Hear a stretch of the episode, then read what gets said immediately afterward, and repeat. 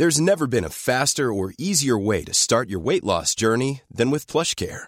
PlushCare accepts most insurance plans and gives you online access to board-certified physicians who can prescribe FDA-approved weight loss medications like Wigovi and Zepbound for those who qualify. Take charge of your health and speak with a board-certified physician about a weight loss plan that's right for you.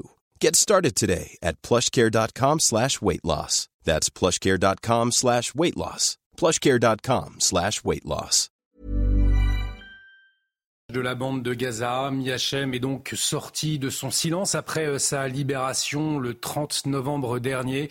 Libération après 55 jours de captivité, 55 jours de cauchemar que notre concitoyenne euh, a raconté, a décidé de raconter aujourd'hui. Nous l'avons euh, entendu, sa détention donc, son kidnapping, cette balle qui vient briser son bras, un témoignage effrayant, un témoignage déchirant. J'ai vécu un, un holocauste, a-t-elle confié on va y revenir ce soir avec nos invités. On va largement revenir sur cette prise de parole de Mia avec Judith Vintraube, grand reporter le Figaro magazine. Bonsoir Judith, à vos côtés euh, Richard Abitbol. Bonsoir Richard, spécialiste des questions internationales. Frédéric Fougera est également avec nous. Bonsoir. Vous êtes président du de Tenkan Paris, communicant.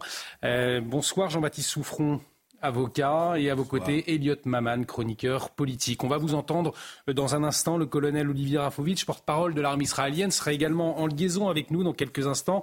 Mais avant, nous allons prendre la direction de Tel Aviv, retrouver nos envoyés spéciaux sur place. Euh, Régine Delfour avec Sacha Robin. Régine, une interview qui était très attendue hein, euh, en Israël. Oui, absolument, Olivier. Vous l'avez dit, euh, c'était Mia. En fait, son visage est mondialement connu avec euh, cette euh, vidéo qui a été publiée par le Hamas le 17 octobre.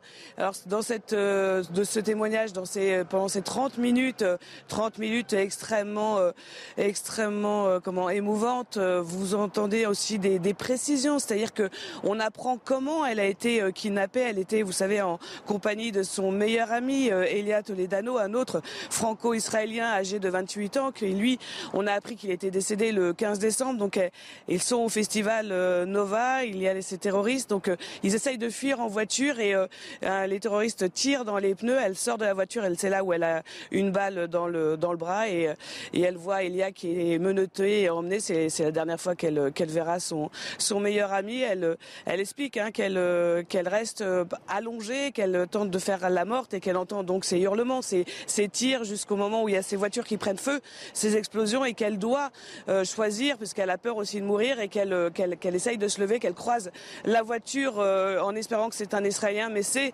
un terroriste, et c'est comme ça qu'elle va à Gaza et qu'elle qu'elle va être donc captive dans une famille. C'est cela aussi qui est important, puisque on a eu plusieurs témoignages où on sait que des otages ont été détenus par des civils. Donc il y a tout ce moment-là avec avec ces civils, avec ces enfants aussi. c'est avec cette femme où ces moments extrêmement durs elle parle aussi de son opération. Il y a aussi ce moment aussi très fort où elle, euh, on l'appelle puisque on voit sa mère euh, qui tient cette conférence de presse justement le lendemain de la publication de, cette vidéo du Hamas et elle dit en voyant ma mère, j'ai eu cette force de, continuer. Il y a aussi euh, ce moment très intéressant aussi pour les Israéliens, c'est-à-dire que Mia parle des bombardements puisque Tsahal qui a donc investi aussi la bande de Gaza et qui bombarde, donc elle, raconte aussi ces moments-là où elle essaye aussi de, de montrer montrer euh, sa présence et puis euh, ensuite quand elle est déplacée de maison en maison et qu'elle arrive dans le tunnel où elle croit que c'est la fin, elle croise aussi euh, d'autres otages. Elle, vous l'avez entendu, elle, elle ne s'éternise pas trop sur sur ces conditions. Elle ne parle pas d'eux, sûrement pour des raisons de sécurité aussi, mais elle a ce sentiment, elle se sent coupable, coupable d'avoir été libérée et que ces autres otages restent dans les tunnels puisqu'elle le dit, hein, tous ces otages ont perdu espoir et, et elle leur dit qu'il faut garder d'espoir puisque elle espère évidemment vont tous rentrer. Merci beaucoup Régine, Régine Delfour avec Sacha Robin en direct de Tel Aviv. Beaucoup d'enseignements donc. Euh, cette interview de, Mia nous en apprend beaucoup euh, sur les, conditions de détention euh, des otages. On le rappelle, encore 129 otages hein, dans les mains des terroristes du Hamas. Peut-être avant d'analyser tous ces enseignements, une première réaction, Judith Vintraube, à chaud, après ce, témoignage poignant de Mia Chem poignant et impressionnant de courage et de solidité. Franchement, pardon, euh, en, voyant cette jeune fille euh, raconter euh, ce qu'elle a vécu comment elle a tenu, comment elle a tenu non seulement pour elle, mais en pensant à sa mère, en pensant à son père, en pensant à, à sa famille, qu'elle ne voulait pas faire souffrir davantage. vraiment, chapeau. Moi, je la trouve extraordinaire. Euh, elle, n'a pas fini. Il y a une, énorme épreuve qui commence pour elle et ce qu'elle éprouve, cette culpabilité qu'on retrouve d'ailleurs chez les rescapés de la Shoah. Pourquoi moi j'ai survécu et, pas les autres? Ça va être un des très lourds problèmes qu'elle va avoir à affronter. C'est une autre épreuve qui commence pour elle. Mais, vraiment, elle est extrêmement solide. effectivement, un, courage marquant. Elliot Maman, Miachem, qui était donc dans l'hôpital où elle est suivie, elle a reçu, elle le raconte, hein, une balle dans, son bras. Elle n'a pas reçu de, soins dans la bande de Gaza. Et c'est vrai que euh, c'est son courage, le courage de, cette jeune femme euh, très jeune qui a vécu l'indicible et qui pourtant est debout aujourd'hui. Oui, absolument, d'autant plus courageuse qu'elle est euh, la première à s'exprimer par rapport à ce qu'elle a vécu euh, à Gaza. Si on a autant tardé à avoir des témoignages de la part d'otages qui ont pu revenir en Israël, c'est pour deux raisons.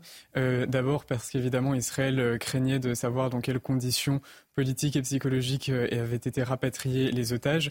Les médecins proches de Tsahal d'ailleurs avaient été clairs quant au fait que dans les premiers jours, dans les premières semaines, après leur retour en Israël, il fallait que ces otages restent autant que possible éloignés de la lumière médiatique. Une autre raison, c'est que le Hamas s'est une fois encore montré stratège quant à la sélection des otages qui ont été restitués à Israël, euh, parce que bien souvent, les otages libérés euh, conservaient d'autres membres de leur famille ou de très proches euh, en, tant qu'otages à Gaza.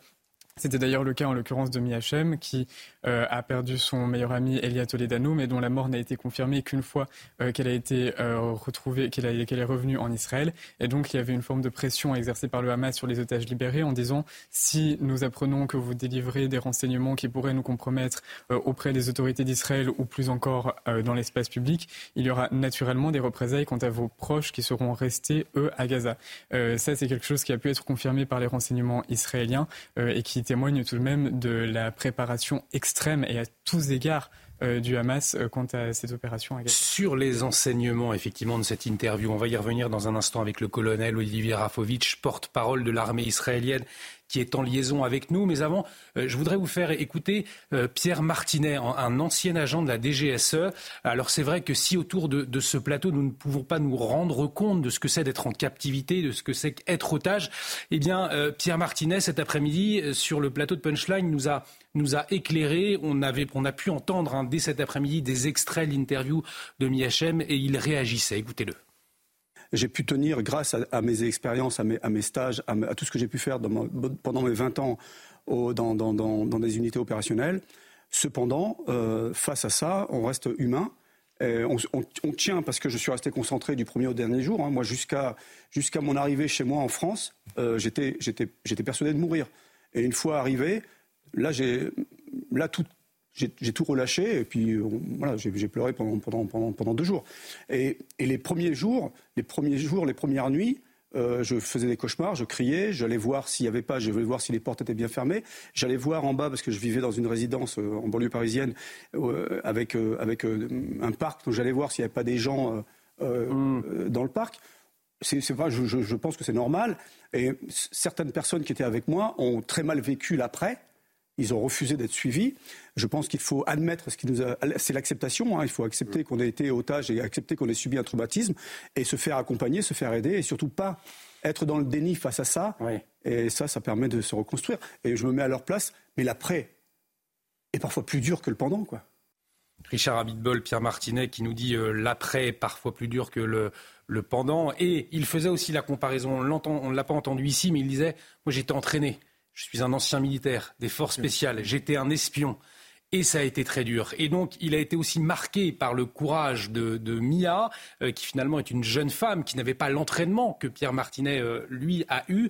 Ils ont été dans les mêmes conditions. Et c'est vrai que la reconstruction, là aussi, va être difficile et il va falloir accompagner tous ces. Oui, et en plus, euh, ce qui, qui rend la chose encore plus pénible pour Mia, c'est ce qu'elle a vu. C'est ce qu'elle a vu et ce que d'ailleurs euh, le New York Times a, rappelé dans ses derniers articles. On va y la revenir. barbarie, la barbarie de, ce qui a été fait euh, n'a pas d'équivalent. Je crois que ça a dépassé et Daesh et la barbarie nazie. Parce que quand on, lit ce que, ce que l'on dit, on a du mal à le croire qu'un homme peut descendre à ce niveau de cruauté. La deuxième chose qu'elle nous apprend quand même qui est très importante, c'est qu'elle était détenue chez des civils.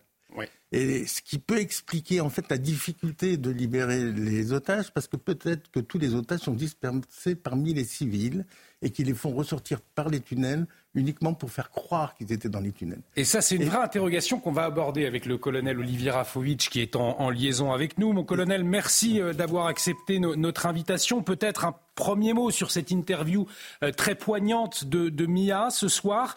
Euh, on le sait, Mia qui a été entendue par les services secrets, par l'armée israélienne avant de s'exprimer devant les médias. quels enseignements vous tirez, vous, de ce témoignage? Quelles informations importantes ce témoignage a-t-il pu vous apporter? Bonsoir et merci de m'avoir invité dans votre programme ce soir. Ce témoignage, il est terrible, mais il est parti malheureusement de cette situation dramatique dans laquelle euh, nous sommes depuis le 7 octobre. Je rappelle qu'il y a encore, comme vous l'avez dit tout à l'heure, 129 otages aux mains du Hamas. Et à votre question, qui détient les, les otages, qui les a détenus? Pour nous, il y a une seule adresse, c'est le Hamas qui a fomenté, qui a planifié, qui a dirigé ce, euh, ce crime de masse, ces viols de masse, et le fait que organisation, euh, aucune organisation internationale, ni même le CICR n'a pu jusqu'à ce jour visiter les otages, leur donner des médicaments, voir ce qui se passe, montre au-delà du kidnapping et des otages eux-mêmes euh, aux, mains du Hamas la cruauté et la guerre psychologique que mène le Hamas. On a également appris parmi ces témoignages, en tout cas d'autres informations, que le Hamas a utilisé des ambulances et des hôpitaux, des structures hospitalières et médicales euh, pour euh, faire passer les, otages, les cacher. Et tout cela réuni euh, nous met devant une situation que nous connaissons, que malheureusement beaucoup de, de, médias ou de personnes ne veulent pas voir, c'est que le Hamas est l'organisation criminelle de la plus haute intensité, de la plus haute amplitude, qui joue avec tout ce qui est civil en apparence, avec les instances médicales, les ONG, même avec UNRWA, qu'il a totalement euh, pénétré euh, au, niveau, au niveau des institutions humanitaires. Il utilise les enfants palestiniens, les femmes palestiniennes, les Palestiniens eux-mêmes comme bouclier humain, ce qui fait que c'est difficile pour nous, Israéliens, euh, de frapper, d'éliminer le Hamas. Nous le faisons, nous allons continuer à le faire. Et euh, malgré cela, le dossier des otages reste pour nous un dossier, euh, je dirais, brûlant et un dossier ultra sensible. Et ce soir, avec votre permission, je voudrais de nouveau parler et, et penser à deux enfants qui sont devenus les symboles, pas les seuls, mais deux symboles importants. C'est Kfir, 11 mois, qui était kidnappé à 9 mois, et son frère Ariel, qui a 4 ans avec leurs parents. J'ai vu la maison dans laquelle ils ont été kidnappés, la maison de Nir Oz, de kibbutz à la frontière de, Gaza. J'ai vu ce qu'ils ont fait, j'ai vu dans, ce kibbutz les morts, le, sang encore euh, qui, est, séché dans ces maisons qui ont été brûlées, attaquées. Et je vous avoue une chose, au-delà des témoignages, et formidable ce que vous faites ce soir comme émission, mais il y a quand même un grand silence général, inattendu de la part d'une communauté internationale qui est relativement silencieuse par rapport à ces otages israéliens. Et c'est une euh, triste constatation euh, que nous euh, constatons. heureusement, il y a des gens qui sont avec nous et avec les otages, mais beaucoup n'en parlent pas. Effectivement, sommes-nous euh, en train d'oublier les, otages? Est-ce que leur sort, petit à petit, eh est en train d'être oublié? On, s'interrogera autour de ce plateau dans un instant. Euh, mais avant, colonel Olivier Rafovitch, le témoignage de Mia, il soulève des vraies questions. Puisqu'elle le raconte, elle était donc euh, kidnappée, puis prise en otage dans une famille. Il y avait la femme, il y avait des enfants. pour vous, sur le terrain, comment faire la différence finalement entre population civile terroristes. On est d'accord que si euh, des innocents palestiniens en apparence détiennent des otages, ils sont plus innocents. Ils font partie de l'appareil de guerre, ils font partie de gens qui ont kidnappé des, innocents, des enfants, des femmes, comme c'est le cas euh, dans le cas de, Mia. Donc, euh, ils sont pour nous responsables avec le Hamas et ils seront arrêtés, ils seront jugés comme criminels. Mais euh, il est clair que le Hamas, euh, qui euh, est une armée terroriste, a su utiliser des structures entre guillemets civiles. Et je rappelle que dans le cas du, 7 octobre, peu de gens peut-être le rappellent, des, des, milliers de Gazaouis, dont des femmes, sont entrés dans l'État d'Israël et ont, avec des marteaux, avec des couteaux, avec, avec des haches, ont également assassiné des Israéliens et des Israéliennes. J'ai des témoignages de femmes de, Gaza qui accompagnent les terroristes ce jour-là, qui ont pris et ont volé des chaussures et des sous-vêtements des femmes qui ont été assassinées ce jour-là. On a affaire, si vous voulez, à un pogrom en même temps qu'un acte génocidaire euh, du Hamas qui a également, et on l'apprend de plus en plus malheureusement et tristement, qui a également violé en masse des femmes, des jeunes femmes, qu'il a également euh, tué, puis parfois aussi violé après. Et on est dans une atrocité, dans un acharnement euh, inconnu. Alors effectivement, mon colonel, il y a eu le témoignage de Mia, mais pas seulement. Hier, le New York Times a également fait des, révélations hein, sur le déroulé des faits lors du massacre du 7 octobre, en interviewant Sapir. Sapir, elle est survivante de la rêve party.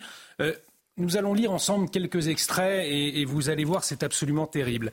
La première victime est une jeune femme aux cheveux cuivrés, du sang coulant dans son dos, le pantalon baissé jusqu'au genou. Un homme l'a tirée par les cheveux et l'a obligée à se pencher. Un autre l'a pénétrée et à chaque fois qu'elle bronchait, il lui plantait un couteau dans le dos.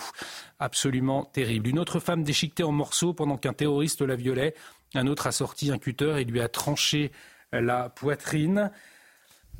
L'un continue à la violer et l'autre jette son sein à quelqu'un d'autre qui joue avec, le jette et le fait tomber sur la route. Et les hommes lui ont tranché le visage. Trois autres femmes violées, les terroristes portant les têtes coupées de trois autres femmes. Voilà le témoignage de Sapir, survivante de la rêve partie. Mon colonel, euh, ce type de, témoignage, aujourd'hui, vous en entendez de, plus en plus?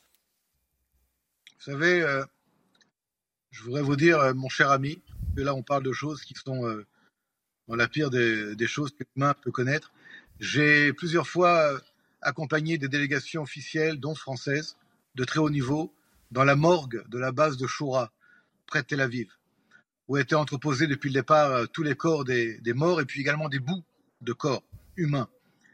J'ai personnellement vu deux têtes coupées, carbonisées. J'ai vu des mains carbonisées coupées qui ont été présentées à une personnalité très importante de la France, une femme qui a vu ça avec moi. Ce qui s'est passé ce jour-là est innommable et euh, d'une cruauté la plus extrême. Encore une fois, la guerre qui a été imposée à Israël par le Hamas est une guerre juste que nous allons mener jusqu'au bout.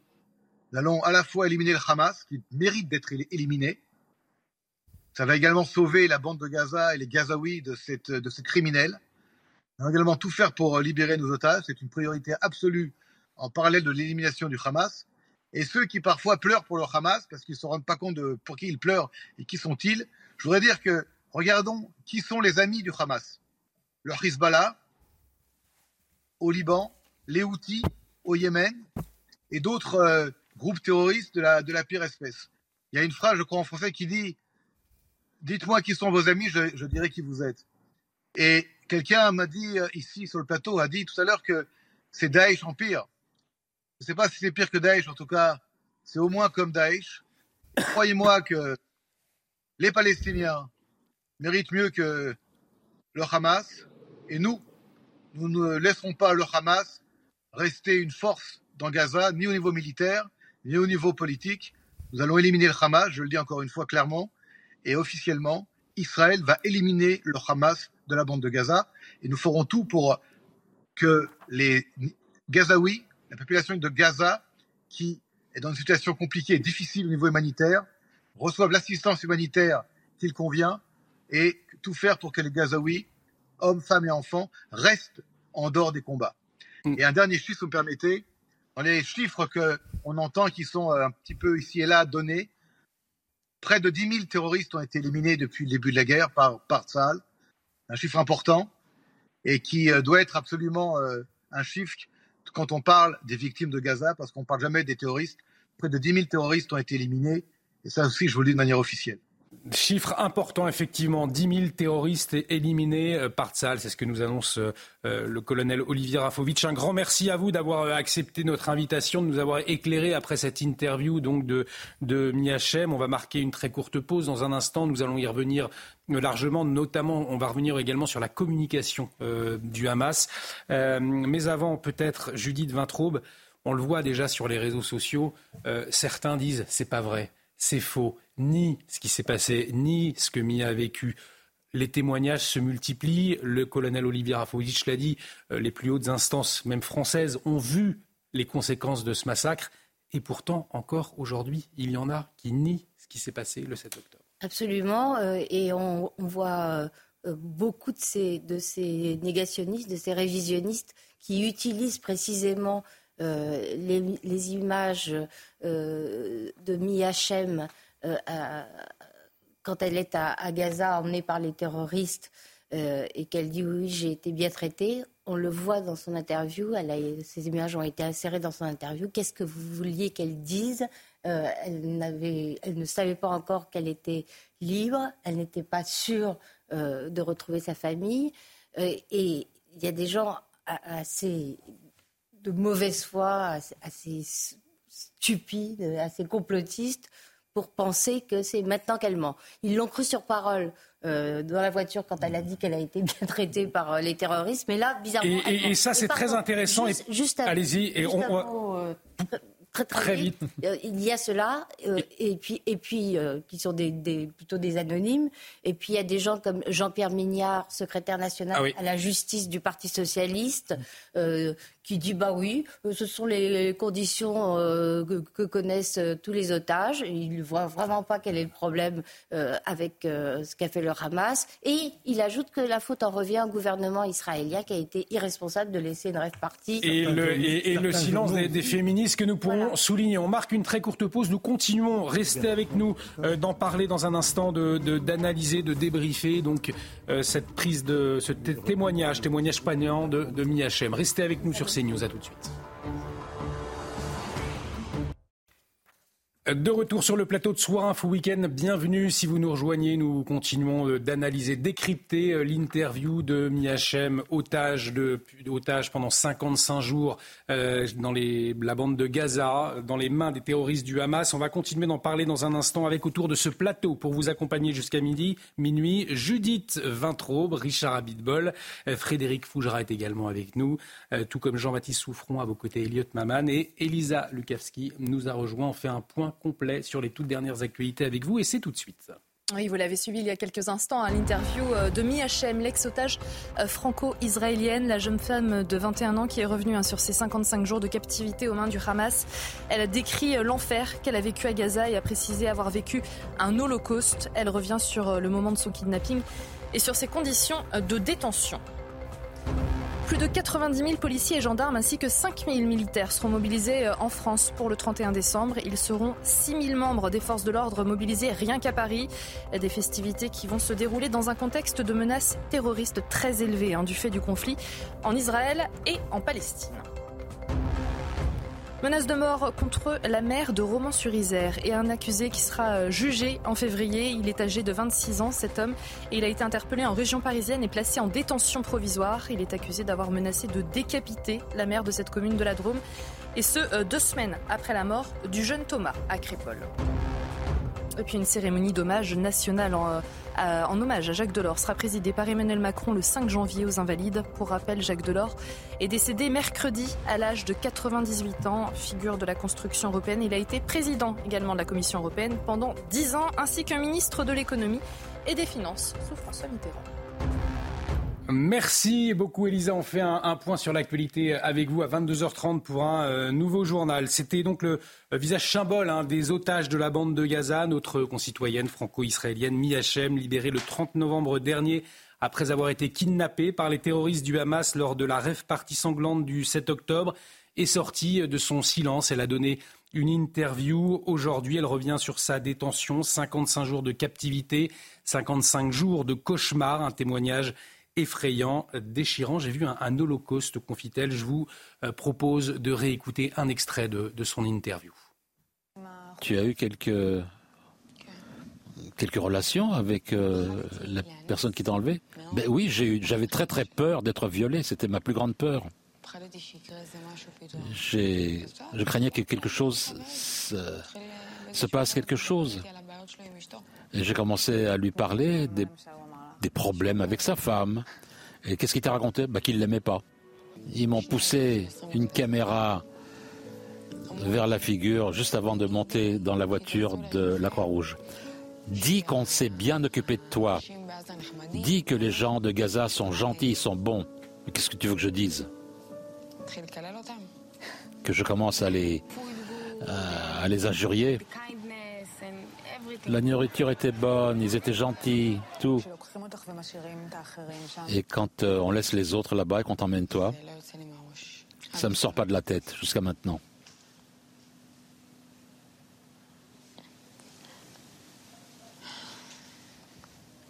Il y a une précision, effectivement. J'ai vécu l'enfer. Hein. C'est le. Oui, bah, en fait, ça a été traduit par euh, Holocauste. Elle dit pas Holocauste, elle dit l'enfer.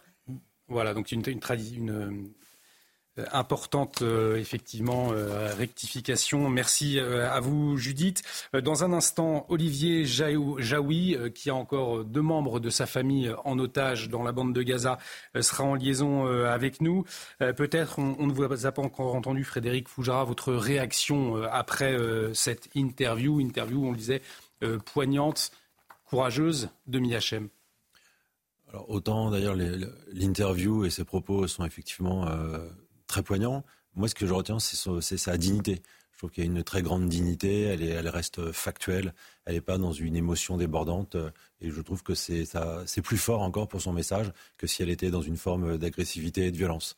Je voudrais aussi euh, revenir sur les témoignages que vous avez lus, euh, qui personnellement me donnent la nausée. Hmm. Euh, on est dans, dans, la pire brutalité, dans la pire barbarie. là, ma, ma, ma, seule réaction, c'est vraiment la nausée, tellement ça me paraît inimaginable que de l'humain soit capable de faire autant de mal à, d'autres membres de son espèce. Oui, effectivement. Donc d'autres témoignages également qui nous parviennent. Un témoignage dans le euh, Washington Post, c'était euh, hier. Donc euh, nous vous montrions des extraits il y a un instant.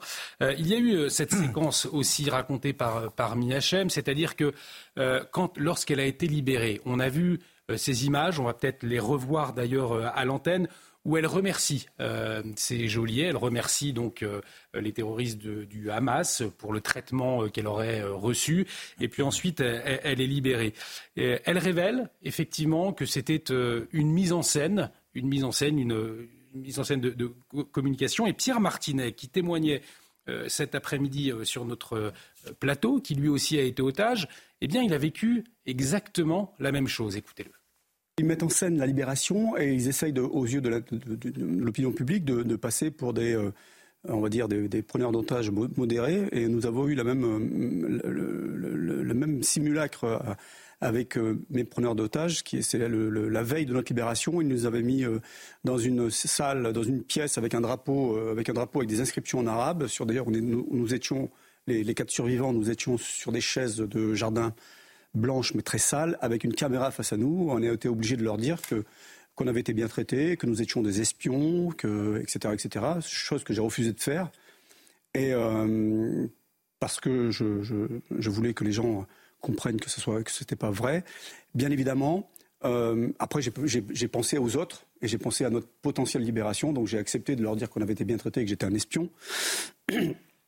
Ce qui était vrai d'ailleurs. Et, et, donc, euh,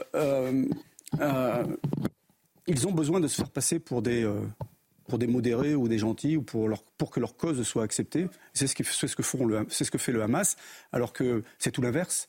Elle a subi l'horreur. Elle a subi l'horreur du premier jour jusqu'au dernier jour. Elle a subi l'horreur chaque instant. Elle a subi l'horreur chaque minute. Elle a, elle a cru qu'elle allait mourir chaque jour. Et donc je me mets à sa place parce que euh, j'ai ressenti exactement la même chose, surtout que à chaque jour ils me disaient qu'ils allaient me tuer. Chaque jour, il me disait que je partirais jamais vivant de, Libye. Chaque jour, on, subissait des simulacres d'exécution. Frédéric Fougera, on le voit également, toute la communication qui a été mise euh, en scène autour, euh, après ces prises d'otages par le Hamas. Alors pas seulement, pas seulement à ce niveau-là. On n'est pas seulement dans une euh, dans une guerre armée. D'ailleurs, on n'est même pas vraiment dans une guerre armée où ce sont euh, deux armées qui s'affronteraient pour récupérer un morceau de territoire. On est dans une guerre politique et dans une guerre politique, on est aussi dans une guerre de communication. Et la communication, elle est de toutes parts et elle est très dangereuse pour nous qui, qui pouvons commenter euh, des sujets sans forcément toujours percevoir les intentions de communication qu'il peut y avoir d'une partie ou de l'autre. De Là, pardon, il y a une démocratie d'un côté et de l'autre un mouvement une démocratie a le droit de communiquer aussi. C'est pas le sujet. La communication est partout. Et pour répondre à la question d'Olivier, juste si vous me permettez, euh, là, on est dans un, cas de figure, mais ça a été dit, euh, ça a été dit euh, à, l'instant par l'ancien espion qui s'exprimait. On est dans le cas typique d'une libération d'otages où on n'est pas dans le syndrome de Stockholm, on est dans la pure propagande. L'otage qui est libéré n'a pas trouvé ses geôliers formidables. Il est et on lui a dicté ce qu'il a, ce qu'elle a à dire, en l'occurrence puisqu'il s'agit. Ce qui est pourtant Jean-Baptiste Souffron interdit par la Convention de Genève. Et il y a des dispositions juridiques qui complètent. C'est d'autant plus choquant qu'en réalité les gens, tout d'un coup, qui s'emparent de ce témoignage devrait se rappeler tout bêtement que ce genre de témoignage est parfaitement interdit et qu'elle a été victime deux fois parce qu'ils avaient fait une première vidéo de propagande lorsqu'elle avait été euh, euh, entre guillemets soignée, puisqu'on apprend qu'en fait ils l'ont simplement emmenée dans une clinique vétérinaire euh, juste le temps de filmer la vidéo et qu'ensuite elle a dû tout faire elle-même, éventuellement se refaire ses bandages, etc. Et surtout qu'elle n'a pas reçu même un doliprane. mais au-delà de ça, c'est parfaitement interdit par l'article 13 de la troisième convention de Genève. Pourquoi?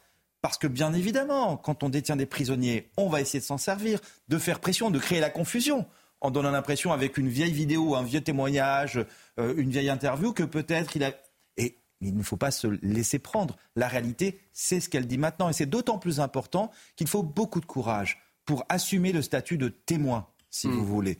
Et que quand on le fait, eh bien, eh bien, on prend des risques. Justement, le risque de s'exposer à la vindicte populaire, que les gens ne soient pas contents de votre témoignage, et qu'aujourd'hui, d'autres témoins, eux, ne peuvent pas encore parler. Soit qu'ils aient peur pour leur famille qui est encore euh, à Gaza aux mains du Hamas, soit tout simplement qu'ils ne soient pas en état de parler. Dans l'article du New York Times qui documente les violences, les sévices, certains des témoins qui ont survécu, qui ont eux-mêmes subi des violences ou qui ont été témoins de choses trop horribles, ne sont tout simplement aujourd'hui pas en état de pouvoir le raconter. Et c'est pour ça que c'est important quand quelqu'un a ce courage, surtout avec, j'ai envie de dire quasiment cette simplicité, parce qu'elle s'exprime avec des mots faciles à comprendre. Ce qu'elle raconte, je pense que ça peut parler à tout le monde. Euh, et elle n'est pas dans la complication. Eh bien ça, il faut la soutenir.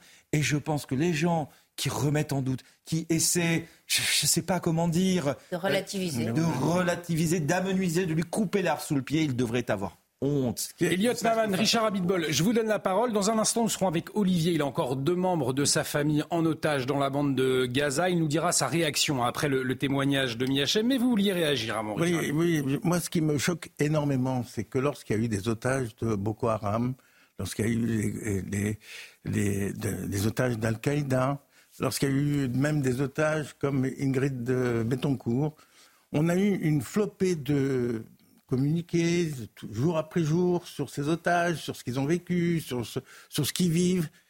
Et là, deux, trois jours après le 7 octobre, ça a été vite passé en partie profit et on ne parlait plus que des civils euh, à Gaza. Euh, civils qui ne sont pas tous totalement innocents, comme on l'a vu dans euh, l'interview que, que l'on voit là. Il y avait un sondage d'ailleurs qui disait que 75% des Gazaouis étaient très heureux de ce qui s'était passé le 7 octobre. Donc ce ne sont pas des, des, innocents totalement innocents. Mais qu'est-ce que fait qu'ont fait nos médias? Libération, Le Monde, euh, France Info. Ça s'est passé au profit, mais à une vitesse absolument. Et, je, pense effectivement que si vous posez la question des Français de savoir combien euh, de concitoyens ont été tués le 7 octobre, eh bien au fond aujourd'hui assez peu euh, seraient précisément le dire. Il y en a eu 40. Euh, et effectivement, on a le sentiment, Elliot Maman, que tout cela est bien loin maintenant derrière nous. Oui, absolument. C'est brouillé par ailleurs par euh, les stratégies de communication dont on est en train de parler, euh, mises en œuvre par les terroristes. Euh, la plupart des otages ont été restitués d'abord à la Croix-Rouge internationale, puis à Israël au poste frontière de Haïfa. Il y avait une vidéo invraisemblable qui avait beaucoup circulé il y a environ deux mois de terroristes du Hamas qui se mettaient en scène en train de venir au secours d'une otage libérée qui était en chaise roulante, chaise roulante à laquelle on ne lui avait par ailleurs pas laissé accéder au cours de sa détention. Simplement, quand il s'est agi de filmer la restitution de l'otage à la Croix-Rouge internationale, les terroristes du Hamas se sont euh, montrés euh, très euh, conciliants en la poussant très gentiment avec un grand sourire pour la restituer à la Croix-Rouge internationale. On a rappelé que L'otage en question avait été détenu par des privés.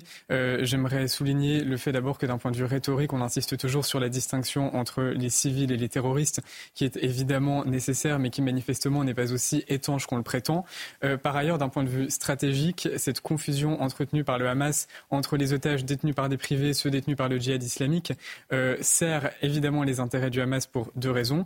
D'abord parce que ça permet de prendre, de faire retarder les négociations quant à d'éventuels libération d'otages, puisque le Hamas prétend, et c'est souvent ce qui est revenu au cours des discussions au Qatar, qu'il ne savait pas exactement où étaient les différentes personnes à libérer. Euh, c'est aussi un avantage pour eux parce que Israël, naturellement, retarde euh, des opérations plus spécifiques dans la bande de Gaza, puisqu'ils craignent de se retrouver dans des tunnels euh, avec des otages. Et c'est pour cette raison-là que le, le, les opérations d'Israël sont à l'heure actuelle un peu plus brouillonnes, que d'ailleurs elles s'éternisent, ce qui froisse l'administration américaine, euh, mais euh, tant que, tant que l'on n'aura pas la confirmation des, de la localisation des différents otages, euh, la situation ne pourra pas s'éclaircir. Effectivement, la problématique des 129 otages qui restent encore dans la bande de Gaza alors que les combats se, se poursuivent de manière acharnée. Judith Vintraube, là encore un nouveau défi pour Tzal d'aller les récupérer. Oui, et, oui, évidemment. Et puis, et puis euh, sous, pression, sous la pression que fait peser cette mise en scène, j'aimerais revenir un instant justement sur ces mises en scène. Mmh. Qu'est-ce qu'elles prouvent? Elle prouve que euh, les djihadistes comprennent parfaitement nos codes, alors que l'inverse n'est pas vrai. Quand vous nous faites, euh, vous nous montrez le récit des atrocités qu'ils ont commises, on n'a pas de mots, les bras nous en tombent, on parle de barbares, on dit c'est pas humain, euh, parce qu'on n'arrive pas intellectuellement à comprendre comment ça fonctionne dans la tête d'un djihadiste. Dans la tête d'un djihadiste, il y a une hiérarchie.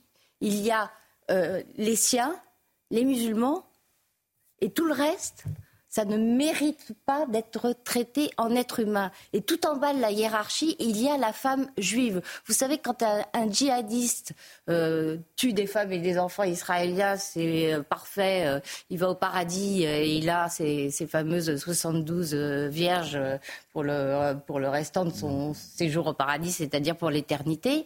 Mais quand un djihadiste est tué par une femme soldat, il n'a pas les 72 vierges. C'est-à-dire mmh. que même dans ces circonstances-là, la femme dont les djihadistes ont une conception moyenâgeuse, même quand il s'agit de la femme musulmane, alors la femme juive, c'est vraiment moins que rien. Et il faut se mettre ça dans la tête pour comprendre euh, ces atrocités.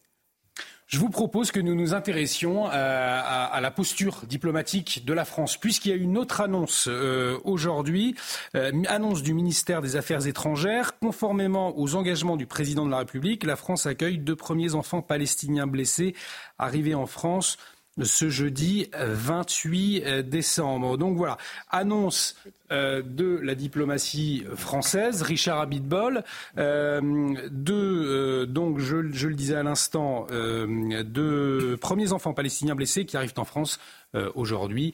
Euh, ça va, la posture diplomatique de la France aujourd'hui, est-ce qu'elle vous semble lisible? On avait au lendemain du 7 octobre ce soutien effectivement à Israël. Euh, aujourd'hui, on, est dans une posture un peu plus humanitaire de, la France. Comment est-ce que comment est-ce que vous lisez tout cela, Richard? Déjà, je trouve quand même, euh, après avoir déployé des porte-hélicoptères, des hélicoptères pour récupérer des blessés à Gaza, qu'il n'y en ait que deux qui arrivent à Paris, euh, ça me semble déjà euh, pas une, un grand succès de, de la part de, de, de, nos services.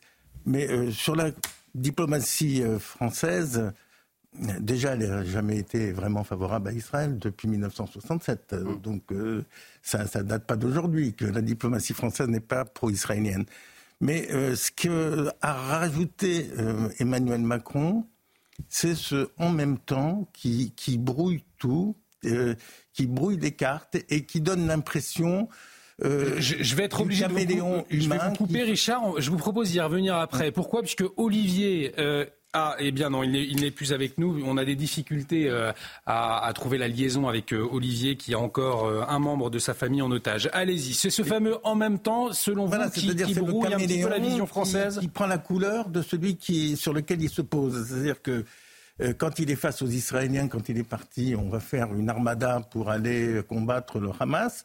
Il va quelque temps après euh, euh, en Égypte, il, fait un petit peu marche arrière. Ensuite, il rentre à Paris, il dit euh, qu'il faut qu'Israël arrête et, passe au cessez-le-feu. Ça veut dire quoi le cessez-le-feu? Hmm. Ça veut dire laisser le Hamas en état. moi, je compare ce qui s'est passé le 7 octobre et ce qui se passe d'ailleurs avec le Hamas et les groupes djihadistes à la barbarie nazie.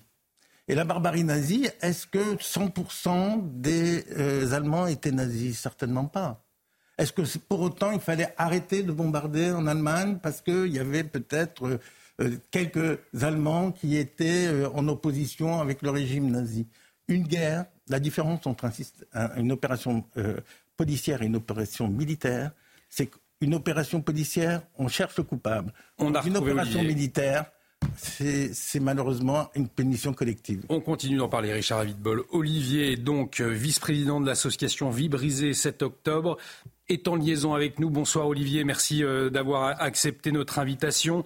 Euh, je le disais, deux, membres de votre famille ont été libérés. Il reste encore un membre de votre famille en otage dans la bande de Gaza. Peut-être, quelle a été votre réaction lorsque vous avez entendu ce témoignage de Mi-HM ce soir?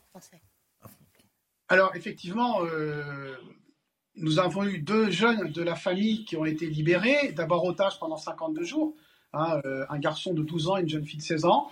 Euh, leur père, qui est le mari de ma cousine, je dirais mon cousin pour simplifier ce soir, Ofer Calderon, qui est franco-israélien et toujours otage. J'ai entendu les mots de, de, de où elle explique effectivement la dureté de ce qu'elle a vécu. Elle compare même, je, crois, j'ai vu euh, sur la chaîne euh, israélienne 13 euh, qu'elle compare à la Shoah.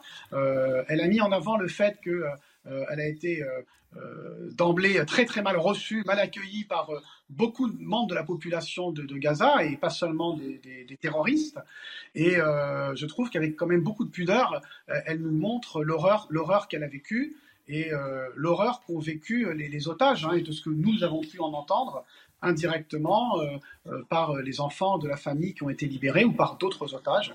Euh, c'est pour nous très dur hein, d'entendre ça et ça accroît notre crainte concernant Ofer Calderon et les otages encore en captivité des assassins chez les assassins du Hamas. Hein, je, je rappelle qu'on parle de criminels dont on espère pour ces otages qu'ils sont encore en vie et nous n'avons aucun signe de vie et euh, c'est ce que nous réclamons encore hein, dans l'association Vie brisée 7 octobre hein, qui rassemble des familles de victimes françaises, otages et disparus, c'est que euh, puisse au moins avoir des preuves de vie de tous les otages bien sûr pas seulement des otages franco-israéliens. Vous le disiez, 129 otages encore dans les mains euh, des terroristes du Hamas, dont euh, un membre de votre famille.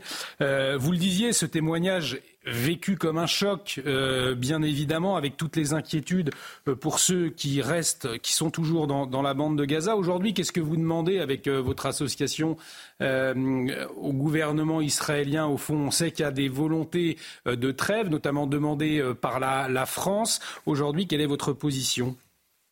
Alors, il est difficile pour nous, hein. moi je suis parisien et français, hein, euh, difficile pour moi d'avoir la moindre d'abord contact avec le gouvernement israélien, ce que nous n'avons d'ailleurs jamais essayé de faire, ça n'aurait pas de sens, c'est plutôt nos familles, hein, et notamment Adas Calderon, qui a été euh, une des porte-paroles des familles d'otages, euh, qui demande à la fois au gouvernement israélien de négocier, mais je rappelle quand même que le sort des otages dépend avant tout du Hamas. Il ne faut pas se tromper les otages assassinés, les otages morts, comme euh, le malheureux Elia Toledano, dont j'avais rencontré, euh, dont j'avais rencontré le frère deux jours avant sa mort à Paris, qui était encore optimiste. Euh, je rappelle que c'est le Hamas qui est responsable. Donc, ce qu'on doit exiger, c'est au Hamas de rendre les otages. Après, moi, je suis incapable de vous dire comment négocier. Euh, il y a eu beaucoup de discussions parce que euh, euh, Israël est un des pays démocratiques où les, discussions se passent à voix haute, au sein des familles d'otages, entre les familles d'otages et le gouvernement, au sein du gouvernement. Est-ce qu'il faut non pas riposter, puisqu'il était évident qu'il fallait riposter à l'agression, au pogrom du Hamas. Jusqu'où aller, c'est très difficile de répondre. On a bien vu que le Hamas, et je ne suis pas expert, je me contente de répéter ce que j'ai entendu même sur votre plateau, on a bien vu parfois le, le, Hamas était euh, extrêmement abattu, euh, bousculé euh, par ces ripostes israéliennes qui l'ont amené à négocier. Donc c'est d'abord au Hamas qu'on demande tout simplement de rendre les otages. Hein, c'est quand même bien, bien, eux qui en sont responsables, rendre les otages avant tout et d'arrêter de mettre des conditions impensables pour Israël.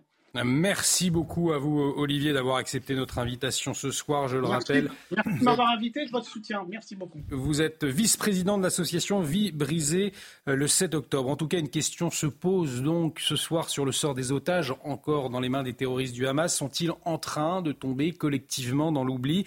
Une nouvelle manifestation de soutien s'est tenue hein, ce matin à Paris, place du Trocadéro, comme tous les vendredis.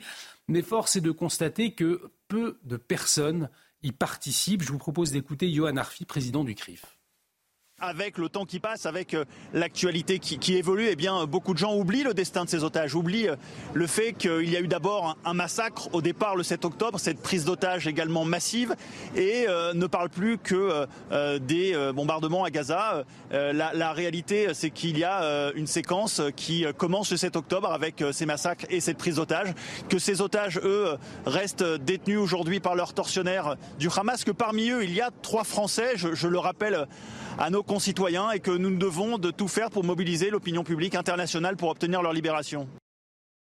Je vous propose euh, d'écouter, euh, avant d'en parler, des, Français qui étaient euh, malgré tout présents cet après-midi et ils nous disent pourquoi. C'est très important de ne pas oublier les otages qui sont encore à Gaza et que donc où je me trouve dans le monde, euh, il est important pour moi de participer à ce genre de manifestation qui réunit euh, pratiquement personne. Je veux dire, c'est insignifiant, euh, ça n'intéresse pratiquement personne et je trouve ça aberrant. Je viens toutes les semaines parce que je suis profondément révoltée par ce, par l'innommable qui s'est produit le 7 octobre. Et je pense qu'il ne faut absolument pas oublier, tourner la page. Moi, ce que je pense, c'est qu'il ne faut pas lâcher, qu'il faut que les otages reviennent. Et surtout, il ne faut pas oublier que ce qui s'est passé le 7 octobre, c'est vraiment, c'est ce qu'il y a, enfin, voilà, c'est ce qu'il y a de pire. On ne peut pas imaginer une chose pareille. Et donc, ça fait peur. On a peur pour nos enfants, on a peur pour nous, on a peur pour la France. Frédéric Fougera, est-ce que le sort des otages, petit à petit, vous avez le sentiment qu'il est en train d'être oublié, notamment par la population française? Alors, j'ai j'ai pas ce sentiment parce qu'en plus nous participons à faire en sorte que justement il ne tombe pas dans l'oubli. Il est vrai qu'une actualité en chasse une autre et parfois les pires actualités sont chassées même par des actualités euh, de moindre importance.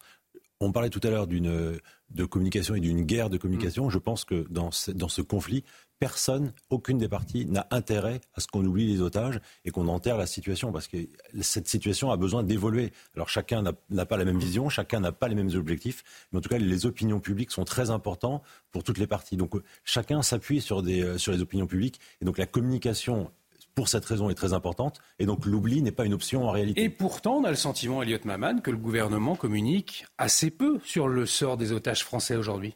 Oui, absolument. D'ailleurs, euh, le... j'ai pas dit le contraire. Non, non, mais, bien, entendu. Leur, euh, leur, nombre n'a pas été euh, rappelé à de nombreuses reprises comme on aurait pu s'y attendre, vu que c'est quand même quelque chose d'assez extraordinaire ce qui est en train de se passer. Je veux dire, des personnes françaises qui ont été détenues dans la bande de Gaza par des terroristes, euh, ce n'est vraiment pas négligeable. Je crois qu'il n'y a pas eu de cérémonie ou de commémoration officielle en leur honneur depuis le 7 octobre, qui d'ailleurs a été très peu évoqué par les membres du gouvernement.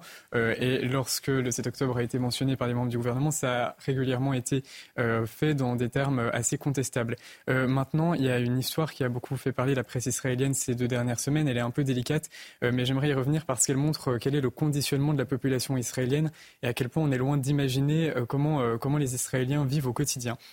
L'armée israélienne a fait une terrible erreur il y a quelques semaines, puisque des civils israéliens, des otages qui avaient réussi à s'échapper de leurs malfaiteurs, de des terroristes dans la bande de Gaza, avaient repéré au loin des soldats israéliens et, miracle absolu, ils, avaient pas, ils étaient parvenus à trouver un moyen de s'en approcher. Hélas, les soldats israéliens ont cru que c'était une stratégie de terroristes du Hamas qui le font régulièrement, qui parlent très bien euh, hébreu et qui euh, auraient donc pu s'approcher d'eux euh, en leur parlant hébreu et en hébreu et en en ayant en réalité euh, des armes. Euh, mais ce qui est intéressant, c'est comment les soldats, les, euh, les, civils israéliens qui s'approchaient de ces soldats se sont comportés. Ils se sont immédiatement déshabillés, mis en sous-vêtements, et ils ont étendu leurs bras de manière significative, qui est supposée témoigner du fait qu'ils n'étaient pas armés, ce qui montre que un kidam israélien sait très bien comment se manifester devant un soldat.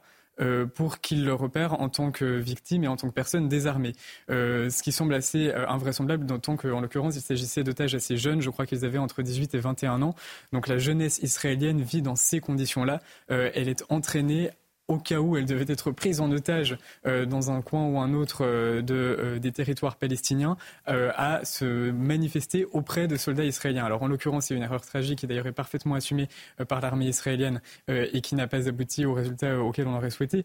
néanmoins, cela montre tout de même comment vit, sous quel joug vit la population israélienne. Effectivement, c'est important de le, rappeler. Richard Abitbol. je tiens à dire quand même que les parents de ces civils qui ont été tués, ces otages qui ont été tués, on dit qu'il ne portait absolument pas la responsabilité sur l'armée. Parce qu'il faut se mettre quand même euh, dans la tête que les soldats qui sont dans les tunnels depuis des, semaines aujourd'hui, ils ne sont pas comme nous sur un fauteuil en train de regarder à la télé comment ça se passe.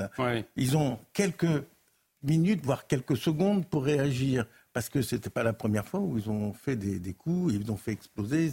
C'est pour ça d'ailleurs que de temps en temps. Avec des enregistrements de voix en hébreu. Et puis il y, a il, y a, beaucoup de, Palestiniens qui parlent hébreu. Hein. Il ne faut pas, faut pas s'en cacher. Donc, euh, Israéliens qui parlent arabe. Il faut quand même avoir le recul euh, nécessaire pour comprendre la situation de stress et de, et, de, de, ces soldats qui sont là-dedans. Moi, je trouve qu'au bout de presque trois mois de guerre, qu'il n'y ait eu que 160 euh, soldats israéliens qui aient été tués dans des situations extrêmement compliquées, point de vue militaire, comme toute cette guerre souterraine, hmm. je trouve quand même que c'est quand même euh, quelque chose d'assez remarquable pour l'armée israélienne. Alors qu'il y ait de temps en temps, malheureusement, euh, des dérapages et la guerre, des tirs ennemis, il y en a même dans les manœuvres. Alors donc, voilà, c'est triste, c'est malheureux, mais il ne faut pas mettre en exergue cette, cette chose-là pour culpabiliser l'armée israélienne, pour, pour faire croire qu'elle ne fait pas attention à ce qu'elle fait, etc. Judith Vintraube, le, réagir.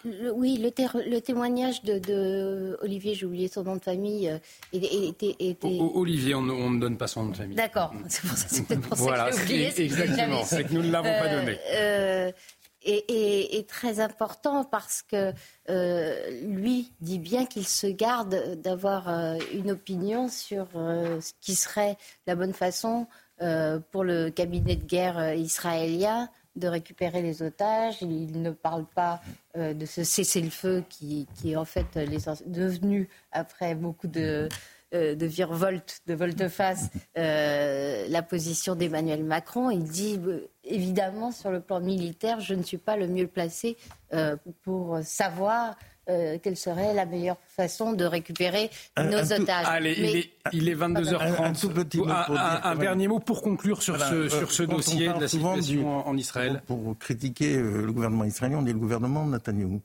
Aujourd'hui, c'est faux. C'est pas le gouvernement Netanyahou, c'est un gouvernement d'union nationale, à l'exception de Lapide. C'est un cabinet de guerre. Oui, mais enfin, c'est qui, qui avait été mis en place effectivement au lendemain du 7 octobre. Voilà ce que nous pouvions euh, retenir dans le sillage de l'interview que vous avez pu suivre hein, sur CNews, l'interview de notre concitoyenne Miachem qui s'est exprimée pour la première fois après sa libération le 30 novembre dernier de la bande de Gaza.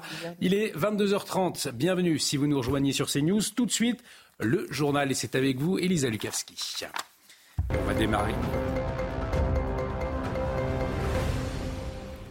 Et nous, le, nous en parlions à l'instant, hein, vous l'avez suivi tout à l'heure sur CNews, l'interview de Miachem, l'ex-otage franco-israélienne. Et la jeune femme de 21 ans qui euh, est revenue sur ses 55 jours de captivité hein, aux mains du, du Hamas. Elle décrit l'enfer qu'elle a vécu euh, à Gaza. Elle revient sur ses conditions de détention et sur les peurs qu'elle a eues lorsqu'elle était aux mains des terroristes, ainsi euh, que sur le moment de son kidnapping. On l'écoute.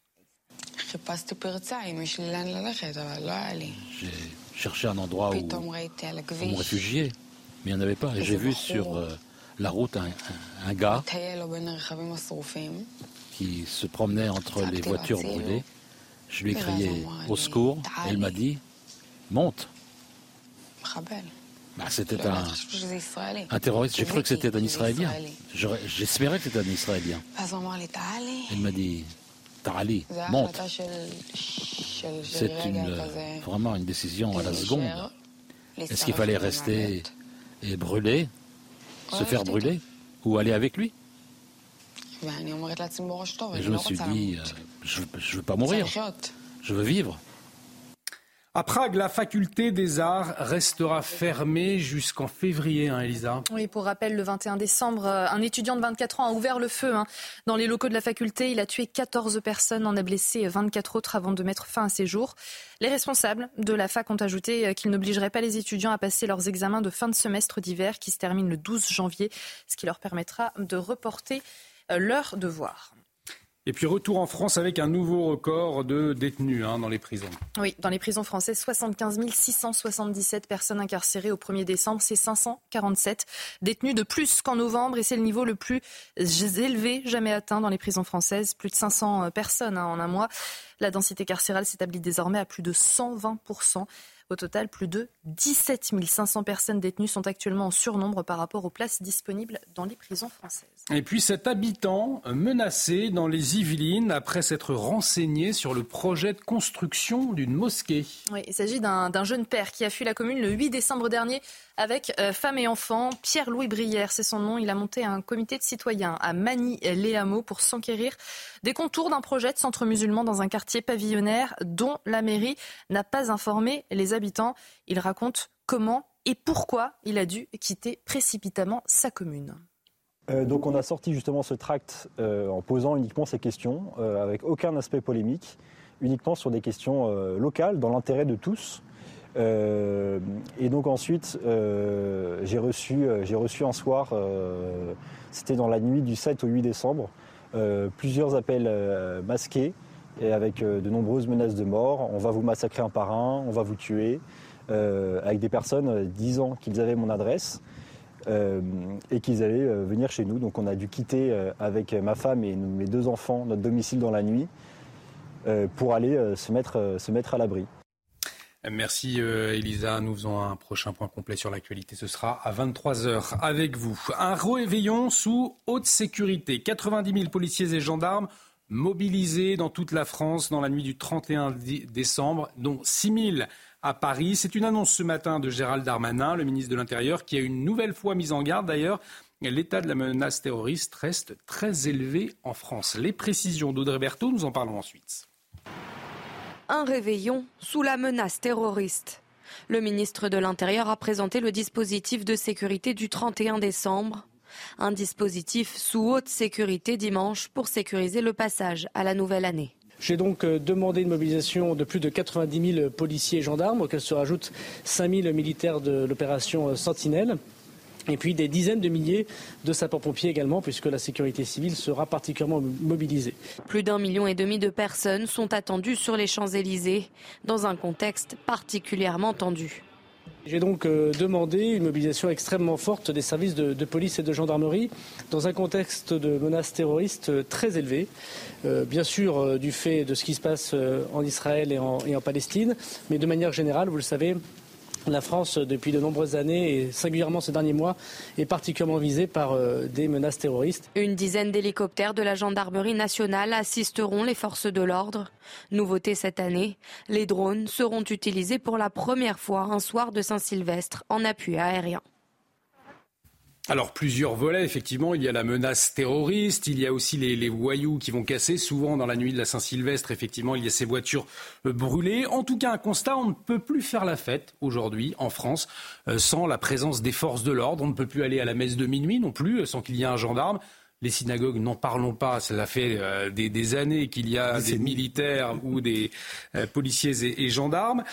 pourquoi est-ce que nous avons été trop faibles, incapables de voir la menace, de la contenir, de pourquoi nous avons été incapables de terroriser les terroristes finalement, pour reprendre cette formule euh, de Charles Pasqua. Est-ce que c'est 40 ans de laxisme que nous payons aujourd'hui finalement, Judith Vintraube?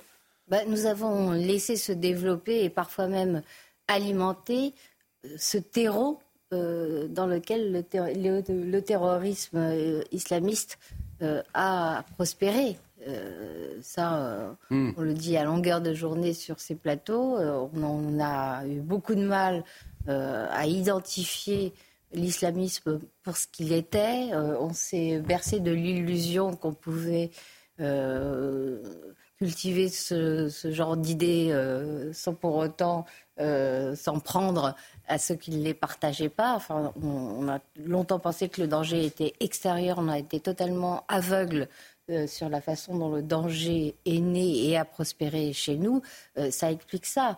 Euh, la menace est à la fois, on le sait maintenant, extérieure et intérieure. Et franchement, quand je vois les, les, un million et demi, vous avez dit, de personnes qui comptent se rendre sur les Champs-Élysées, ah, quand on, on parle à des policiers euh, des, dangers terroristes et de ce qui s'était passé simplement euh, avec euh, des black blocs au moment des, gilets jaunes sur les champs et comment ils avaient les policiers avaient découvert que certains black blocs avaient loué des appartements en Airbnb sur les Champs-Élysées pour y cacher leur matériel, pour y cacher des armes. Franchement, chacun fait ce qu'il veut. Ça ne donne pas envie d'aller faire la fête sur les Champs-Élysées le 31 décembre.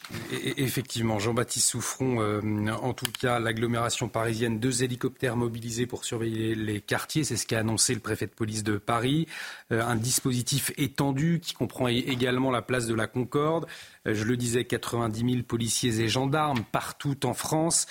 des forces de l'ordre très sollicités. Nous en parlions d'ailleurs hier, des forces de l'ordre qui sont euh, finalement presque à bout et qui, qui menace même d'une journée noire au moment des, Jeux Olympiques euh, en, juillet prochain.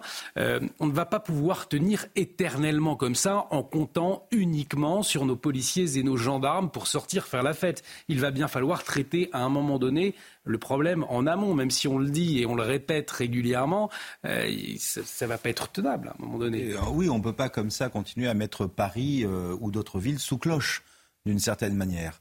Euh, il y a euh, visiblement un problème de stratégie euh, de gestion des forces de l'ordre en France qui conduit à devoir systématiquement, voilà, coup par coup, événement par événement, faire des déploiements massifs qui sont très difficiles à gérer, très complexes, qui sont assez liberticides aussi. parce que ça veut dire typiquement des tas de choses qui sont interdites, ça veut dire un contrôle des déplacements. Euh, là, pour les Jeux Olympiques, on le sait, on va zoner Paris et euh, euh, réussir peut-être réinstaurer des systèmes de passe pour que les gens puissent venir ou pas. on voit bien que ce sont, c'est un type de solution qui va commencer à se généraliser, mais on va, va arriver à une situation où à la fin, ceux qui vont se retrouver avec un bracelet électronique, ce sont les gens comme vous et moi qui voudraient tout simplement pouvoir se rendre quelque part pour prendre un verre, participer à la fête avec des amis ou faire autre chose. Or, ce n'est pas possible. Euh, un des services publics les plus importants de l'État, c'est le maintien de la sécurité et de l'ordre public. Euh, visiblement, à date, on a un souci de doctrine sur ce sujet. Euh, qu'il y ait 1 500 000 personnes qui viennent sur les Champs-Élysées, j'ai envie de dire, c'est pas la première fois que ça arrive en France quand même. On a l'habitude des grands rassemblements. On en a eu autrefois dans le passé. Mais bien sûr, surtout festif. il suffit d'avoir lu Astérix et Obélix pour savoir que chaque album se termine par un grand banquet. Voilà, c'est je veux dire, pour le coup, là, beaucoup plus que les voitures brûlées, on aimerait pouvoir dire que le folklore français, ce sont les banquets, les fêtes, et le fait de se retrouver en famille, entre amis. Oui, d'accord, mais enfin, on a Astérix et Obélix, c'était pas ce niveau de tension. Mais C'est pas ce que vous avez remarqué. Mais, mais tout à fait. Donc, Donc- qu'est-ce donc- que- oui, bah, c'était pas ce niveau de tension, mais sous Astérix et Obélix, on avait aussi l'OAS. On- Le terrorisme n'est pas quelque chose qu'on découvre en France. Ouais, sous Astérix et Obélix. L'OAS, à l'époque, à, l'époque Il y avait où pas les eu- albums de Astérix et Obélix sortaient, c'était Ah, Ah oui, c'était pas l'époque. l'époque. Moi aussi, je- je- j'avais j'avais À, compris. l'époque, il y avait le sac aussi. Alors. Il y avait le sac, les années 50, 60, 70 sont pas forcément non, plus des, des années qui ont été Pardon, faciles. On, on peut quand même convenir que le niveau de la menace n'a jamais été bien évidemment, élevé, bien évidemment. que les policiers sont exténués parce que retraite, manif contre les retraites, parce que gilets jaunes, etc., Mais- etc. Et que moi, je suis d'accord avec vous sur les privations de liberté. Je trouve ça tout à fait dommage. Mais il y a un moment, faut choisir entre les inconvénients. Ah non, non, mais, Oui, mais à date, on se trouve dans cette situation. Ce qui est délicat, c'est que précisément, c'est peut-être aussi le moment de mettre à jour la manière dont en fait on utilise les Mais au-delà de la Et menace. peut-être, et peut-être que ça rejoint ce qu'on disait d'ailleurs sur les aspects diplomatiques. Parce que, est-ce que, quelle est la priorité aujourd'hui du gouvernement? Hein, euh, c'est une question qu'on peut se poser assez légitimement quand on a l'impression que la priorité c'est euh, le cessez-le-feu euh, et qu'on ne pense pas aux otages. Mais quelle est la priorité du maintien de l'ordre? Est-ce que c'est d'empêcher les Parisiens de pouvoir, tra- de pouvoir, euh, se déplacer tranquillement, de pouvoir exprimer euh, leur volonté, de pouvoir faire des choses? Ou est-ce que c'est réellement de s'organiser pour lutter contre les menaces qui sont actuellement en train de se développer? C'est difficile. Non, Richard euh, au-delà de la menace islamique qui est vraiment importante, on, on le sait tous, mais il y a derrière ça aussi euh, les casseurs qui sont de l'extrême gauche. C'est ce qu'on appelait la gîte propre dans les années 60. C'est-à-dire que des gens qui utilisent les, les moindres mouvements pour euh, euh, s'infiltrer dedans et, et- et amplifier le, le désordre. Donc ça, c'est malheureusement... le gouvernement devrait pouvoir suivre ces, ces cadres de l'extrême gauche et, et les mettre hors d'état de nuire. Quant à la sécurité, bien entendu, un gouvernement se doit d'établir la sécurité. Mais quand on pense qu'on a presque 100 000 euh, policiers et gendarmes, pour 100 000, c'est une armée, hein, pour euh, maintenir, de, faire un maintien de l'ordre, pour un événement festif. Oui. Où, il y a 40 ans de ça, on s'embrassait dans la rue le, le jour, du, le jour de l'an et on ouvrait des bouteilles de champagne. Dire, il y a quand même une dérive qui devrait sauter aux yeux à tous les gouvernants de droite, de gauche qui se sont suivis euh, depuis euh, 40 ans et qui pose un vrai problème de, euh, d'art de vivre dans ce pays. On ne peut pas vivre constamment sous la protection de la police. Mais il y a un manque que de ce soit pour les juifs au quotidien. C'est ça qui est difficile aussi. C'est ce qu'on rappelle régulièrement. C'est-à-dire que bien sûr, sur le rassemblement festif, c'est très difficile. Mais on rappelle aussi les faits divers qui, chaque jour, émaillent euh, euh, ce qui se passe en France avec euh, des morts, des, des incivilités, et bien au-delà d'incivilités, des agressions, des choses graves. Et on a un sentiment que, si vous voulez, entre une police, normalement, de voir une police du quotidien dans laquelle on a confiance. Mais- pas mais- nécessairement une police qui intervient uniquement dans des moments. L'année certes, l'année il est 2023, impératif- Frédéric Fougera, l'année impératif 2023, elle a été marquée par l'ultra-violence envers les forces de l'ordre. Vous parliez des Black Blocs, euh, des groupuscules d'extrême gauche. Pas seulement, il y a eu aussi euh, euh, les, les- les émeutiers, il y a, il y a d'autres groupuscules aussi qui ont été ultra-violents contre les forces de l'ordre tout au long de l'année 2023, les euh, éco-terroristes, hein, euh, comme les avait qualifiés Gérald Darmanin. Euh, cela révèle quoi pour vous, Frédéric Fougera Bah, ça révèle qu'on est dans une société qui est de plus en plus violente, euh, que certains l'alimentent, même avec des fonctions euh, publiques et voire institutionnelles, ce qui est assez euh, dramatique. Les mêmes qui souvent le font pour pouvoir s'en indigner encore mieux après. Mais je voulais revenir sur ce que le propos de Judith sur le fait que d'une part, euh, les annonces du ministre de l'Intérieur ne donnaient pas envie de se rendre sur les Champs-Élysées. euh, Mm. Mais est-ce que c'est pas l'objectif? Euh, Et l'autre sujet, c'est que oui, la menace terroriste n'a jamais été aussi élevée en France, mais pourtant, de façon générale, on ne l'expose pas publiquement. On n'expose même pas quand un foyer terroriste a été éteint. Alors, moi, j'aimerais comprendre, euh, en fait, les intentions. Quelles sont les intentions derrière les déclarations du ministre de l'Intérieur? Est-ce qu'il s'agit de faire de la prévention? Est-ce qu'il s'agit justement de dissuader euh, euh, 10%, 20% des gens qui devraient se rendre pour finalement essayer de faciliter, fluidifier les choses Est-ce qu'il y a un risque réellement supérieur? Et là, on est obligé. L'expert en communication, il voit autre chose derrière ces annonces de Gérald Bah, Le Darmanin. communicant se dit qu'il n'y a pas de communication sans intention de communication. Et donc là, en fait, j'aimerais connaître, comprendre quelle est l'intention de communication, parce qu'il y a plusieurs pistes possibles. Nous dissuader d'y aller, euh, nous informer pour nous, nous dire ensuite, bah, on vous l'avait dit. J'aimerais connaître l'intention de communication qu'il y a derrière ces déclarations. Intéressant, Gilles Vintraube. Oui, euh, je pense qu'effectivement, euh, il, y a, il y a plusieurs, euh, euh, plusieurs motifs, plusieurs intentions sous cette communication. Je, je, évidemment, de dissuader les Français de se rendre en nombre trop important euh, ou les, provinciaux ou les Parisiens sur les Champs-Élysées. En ce qui me concerne, ça fonctionne très bien. en tout cas. Euh, mais, ah, ça va se reproduire. Euh, regardez la, cérémonie d'ouverture des JO.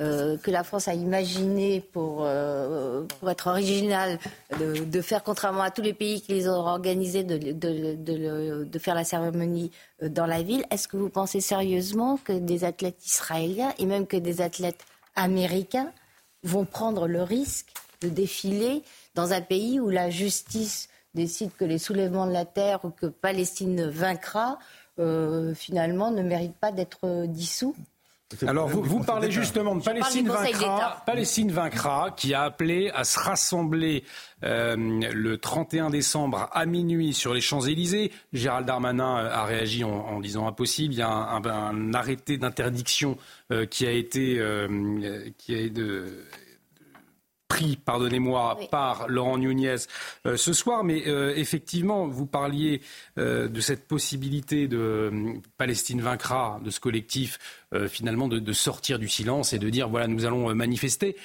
Ils, ont fait un appel. Hein. Et ils ont fait un appel à manifester. Un, appel et après ils ont expliqué non, non, c'est pas du tout une manifestation, c'est juste venez sur les Champs-Élysées avec des drapeaux palestiniens pour exprimer votre soutien. On, voit justement cet appel avant. Dans une période où l'antisémitisme est à un niveau qu'on n'a jamais connu, euh, le Conseil d'État prend une responsabilité euh, maximum. Et malheureusement, je, je, fais une comparaison que je ne devrais pas faire, mais je suis bien obligé de la faire.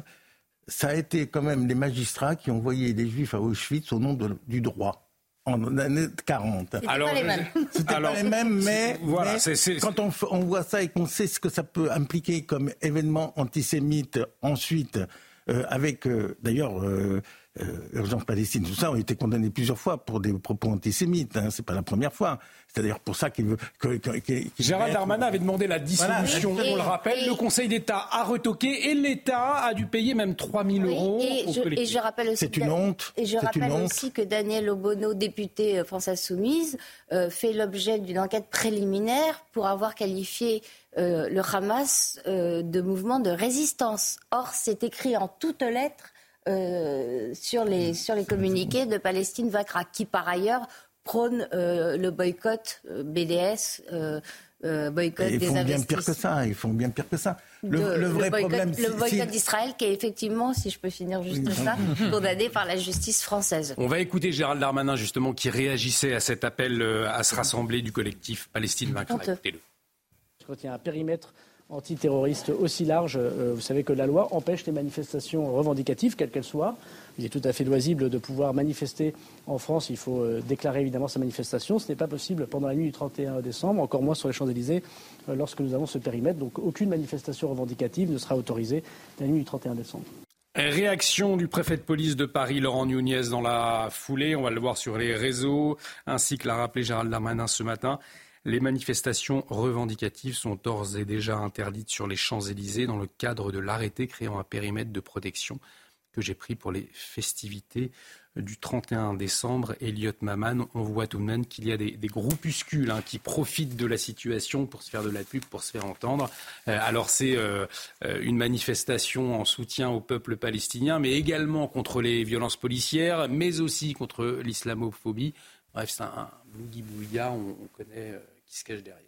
Oui, en tout cas, leur volonté de manifester sur les Champs-Élysées témoigne tout de même de la vision qu'ils entretiennent de la France, puisque c'est le lieu le plus emblématique euh, du pays euh, à l'international. Euh, par ailleurs, je dois dire que je suis particulièrement inquiété par l'inquiétude de Gérald Darmanin en amont de ce 31 décembre. en effet, l'année dernière, le, le ministère de l'Intérieur avait dénombré 690 voitures brûlées au cours de la nuit du 31 décembre 2022, ce qui avait inspiré à Gérald Darmanin le commentaire qu'aucun accident, qu'aucun incident notoire ne s'était produit au cours de cette nuit. Alors d'abord, euh, le, commentaire facile est de dire que c'est tout de même le signe de la déconnexion entre les Français et leurs gouvernants qui, de fait, ne peuvent pas considérer que 690 voitures brûlées ne constituent pas un incident notoire.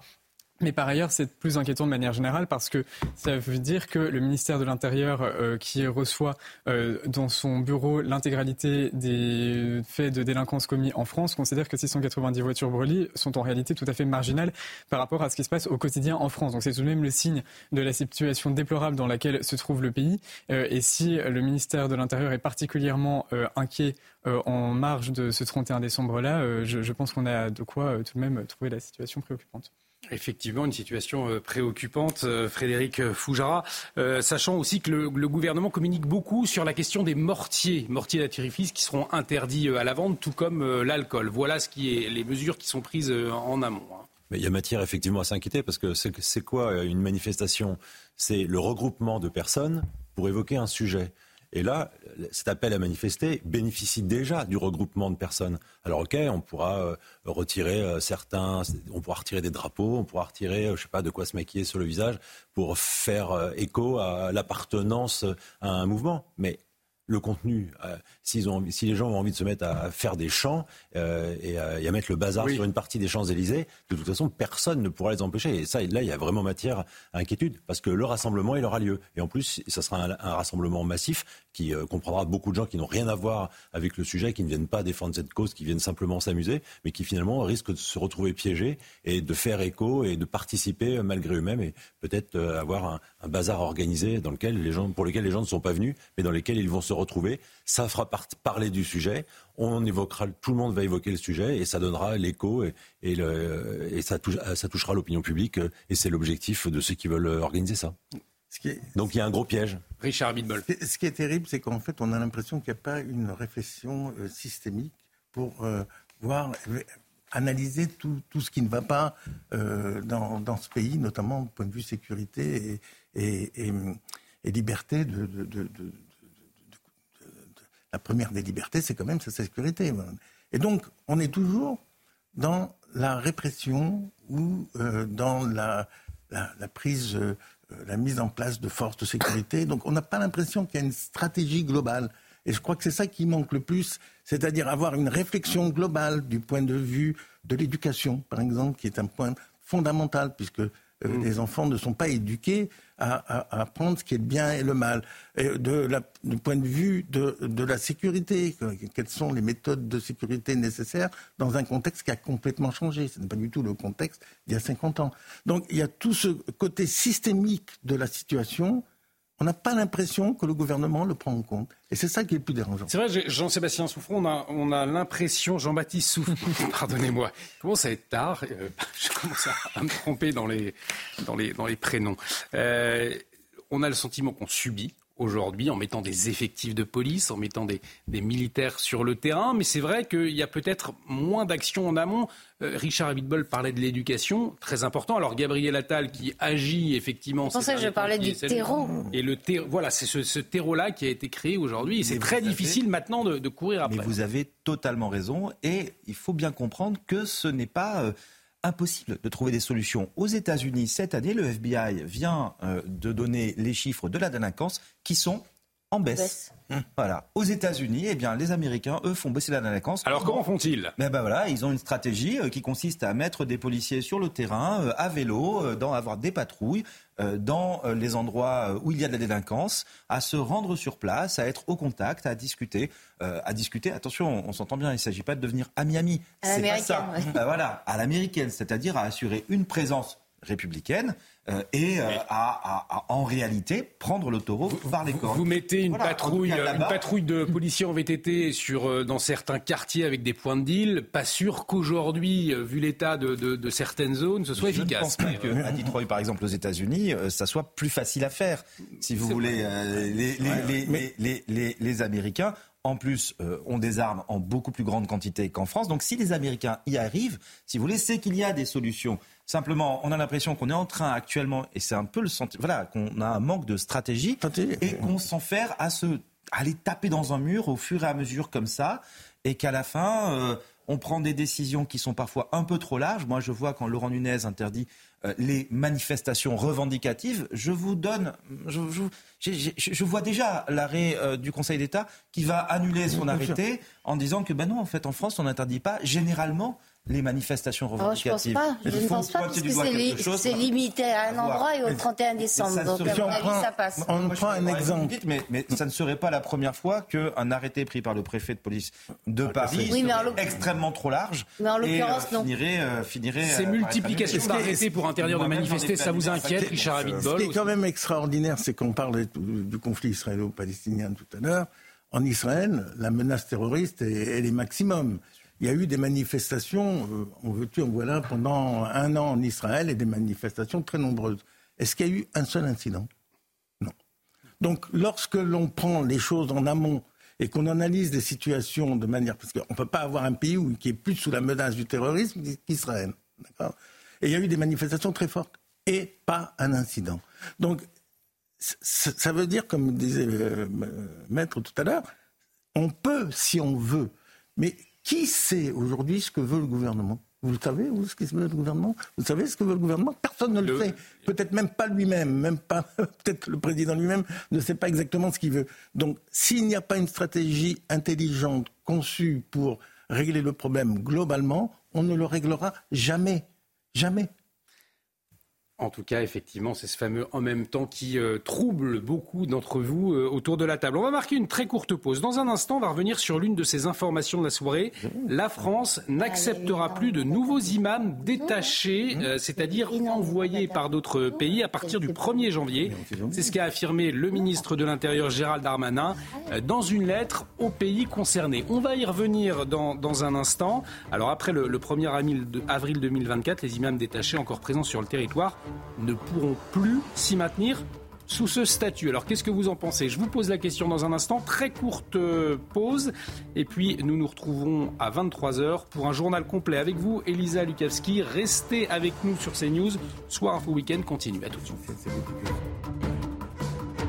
De retour sur le plateau de Soir Info Week-end. Bienvenue si vous nous rejoignez pour vous accompagner jusqu'à minuit autour de ce plateau. Elisa Lukavski, Judith Vintraube, Richard Abitbol, Frédéric Fougera, Jean-Baptiste Souffron et Elliot Maman. Dans un instant, nous allons revenir sur l'une des informations euh, de la soirée. La France n'acceptera plus de nouveaux imams détachés. C'est ce qu'annonce euh, Gérald Darmanin euh, ce soir. Alors, quelles conséquences? Nous en parlons dans un instant, mais tout de suite, le journal complet avec vous, Elisa Lukavski.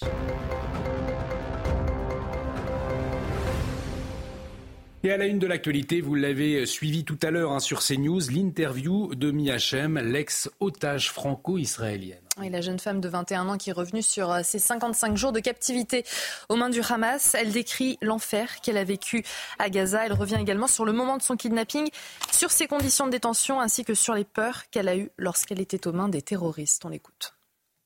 Tu as eu quelques quelques relations avec euh, la personne qui t'a enlevé ben Oui, j'avais très très peur d'être violé. C'était ma plus grande peur. Je craignais que quelque chose se, passe quelque chose. J'ai commencé à lui parler des, des problèmes avec sa femme. Et qu'est-ce qu'il t'a raconté? Ben, Qu'il ne l'aimait pas.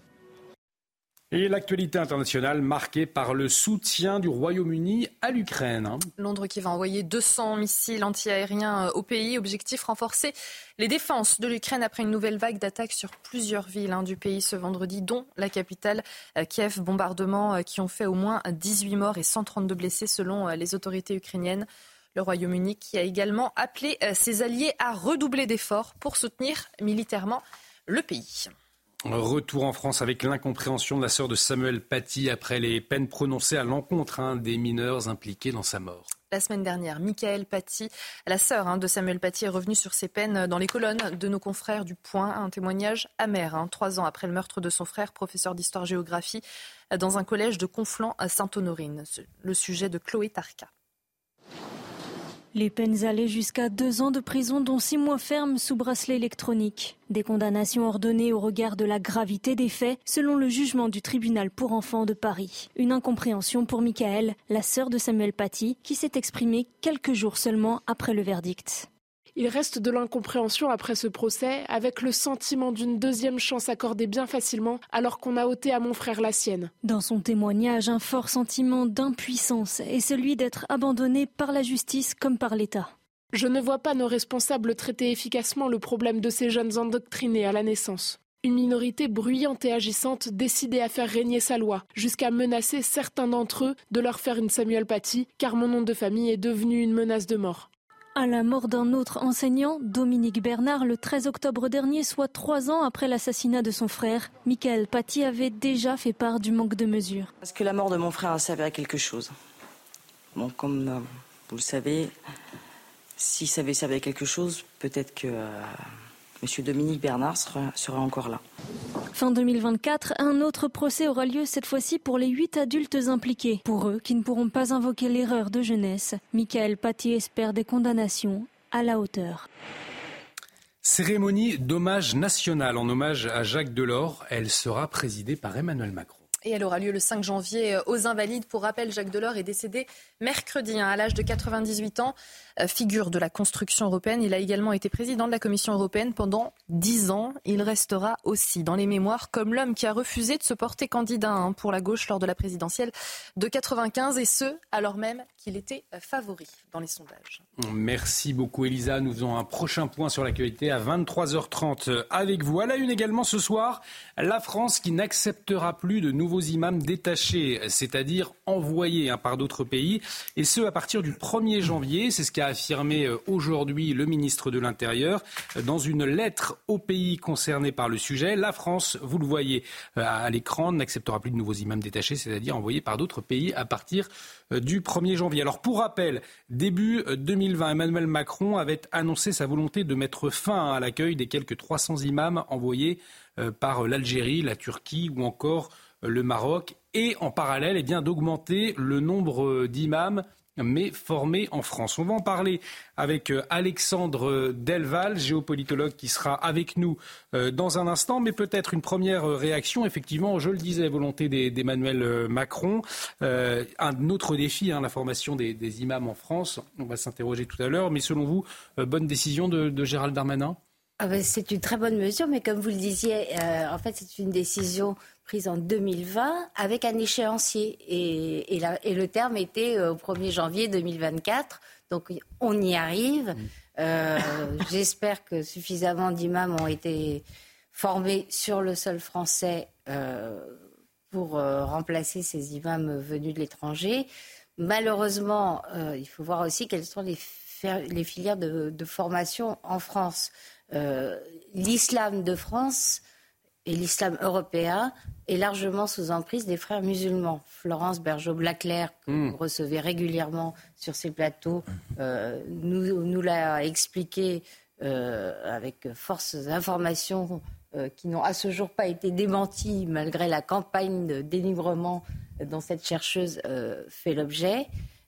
Est-ce qu'on va réussir à faire émerger non seulement des imams français francophones, c'est très important pour euh, que les renseignements suivent ce qu'ils disent dans leur prêche, mais euh, respectueux des principes de la République, la question reste ouverte, étant donné l'emprise des frères musulmans sur l'islam en France. Effectivement, euh, pour mieux organiser le culte musulman, il y avait un forum de l'islam de France, Elliot Maman, qui avait été lancé en février 2022 avec des acteurs de terrain censé mieux représenter l'islam. On le rappelle, c'est la deuxième religion du pays. Euh, le Forum de l'islam de France, force est de constater euh, qu'on en a assez peu entendu parler, hein, finalement. Oui, absolument. Ça fait longtemps que des rapports parlementaires réclament l'arrêt de ce principe des imams détachés, qui représente quand même, vous l'avez dit, un peu moins de 400 imams sur 2500 lieux de culte en France. Donc, c'est lieu de culte musulman en France. Donc, ce n'est pas tout à fait négligeable. Euh, par ailleurs, euh, je pense que la mesure s'inscrit dans une volonté d'Emmanuel Macron euh, de former ce qu'il qualifie d'islam des Lumières. je ne sais pas dans quelle mesure il est possible, en effet, de permettre que la France puisse aider l'islam à faire une forme d'argonamento comme d'autres religions ont pu le faire. Maintenant, je remarque tout de même une chose par rapport à d'autres religions. On est toujours très à cheval quant au respect par le gouvernement de tous les principes de la loi de 1905. En l'occurrence, on avait donc la France, l'État français, qui passait des contrats avec des pays étrangers pour faire directement venir en France des imams. C'était donc un accord et qui était financé par l'argent public euh, des États concernés. Je ne comprends pas qu'il n'y ait pas eu de polémique beaucoup plus prégnante par rapport à la violation manifeste des principes de la laïcité en l'occurrence. Alors, Alexandre Delval, géopolitologue qui connaît bien la question, est en, liaison avec nous. Bonsoir, merci d'avoir euh, accepté notre invitation.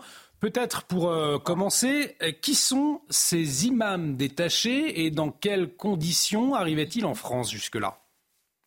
Ils arrivaient en France dans le cadre de coopération avec trois principaux États, la Turquie, l'Algérie et le Maroc. Et euh, depuis des années, ces conditions euh, étaient peu satisfaisantes puisque ces pays, pour des raisons différentes et à des degrés différents, avaient un agenda propre et c'est normal. Si ces pays payent des fonctionnaires, ce n'est pas uniquement pour servir la soupe d'intérêts qui ne sont pas ceux du pays d'origine. Donc ils voulaient aussi utiliser l'encadrement de la religion pour faire passer les intérêts nationaux marocains, turcs et algériens. C'est de bonne guerre. L'erreur a été de permettre cela. Mais euh, d'un point de vue purement géopolitique, il est logique que des États qui payent des imams en tant que fonctionnaires des pays d'origine fassent passer les intérêts, donc fassent une forme d'ingérence. Et surtout avec la Turquie, ça a posé des problèmes à l'époque de Sarkozy, mais surtout à l'époque de M. Macron, lorsqu'il y a eu aussi au-delà de cela, des problèmes géopolitiques avec la Turquie en Méditerranée et aussi par rapport euh, à la question arménienne. Euh, Macron a été assez ferme sur le fait de refuser une ingérence turque qui incitait des citoyens français d'origine turque à ne pas s'intégrer et à développer une sorte d'irrédentisme néo-ottoman ou pan-turquiste, parfois arménophobe.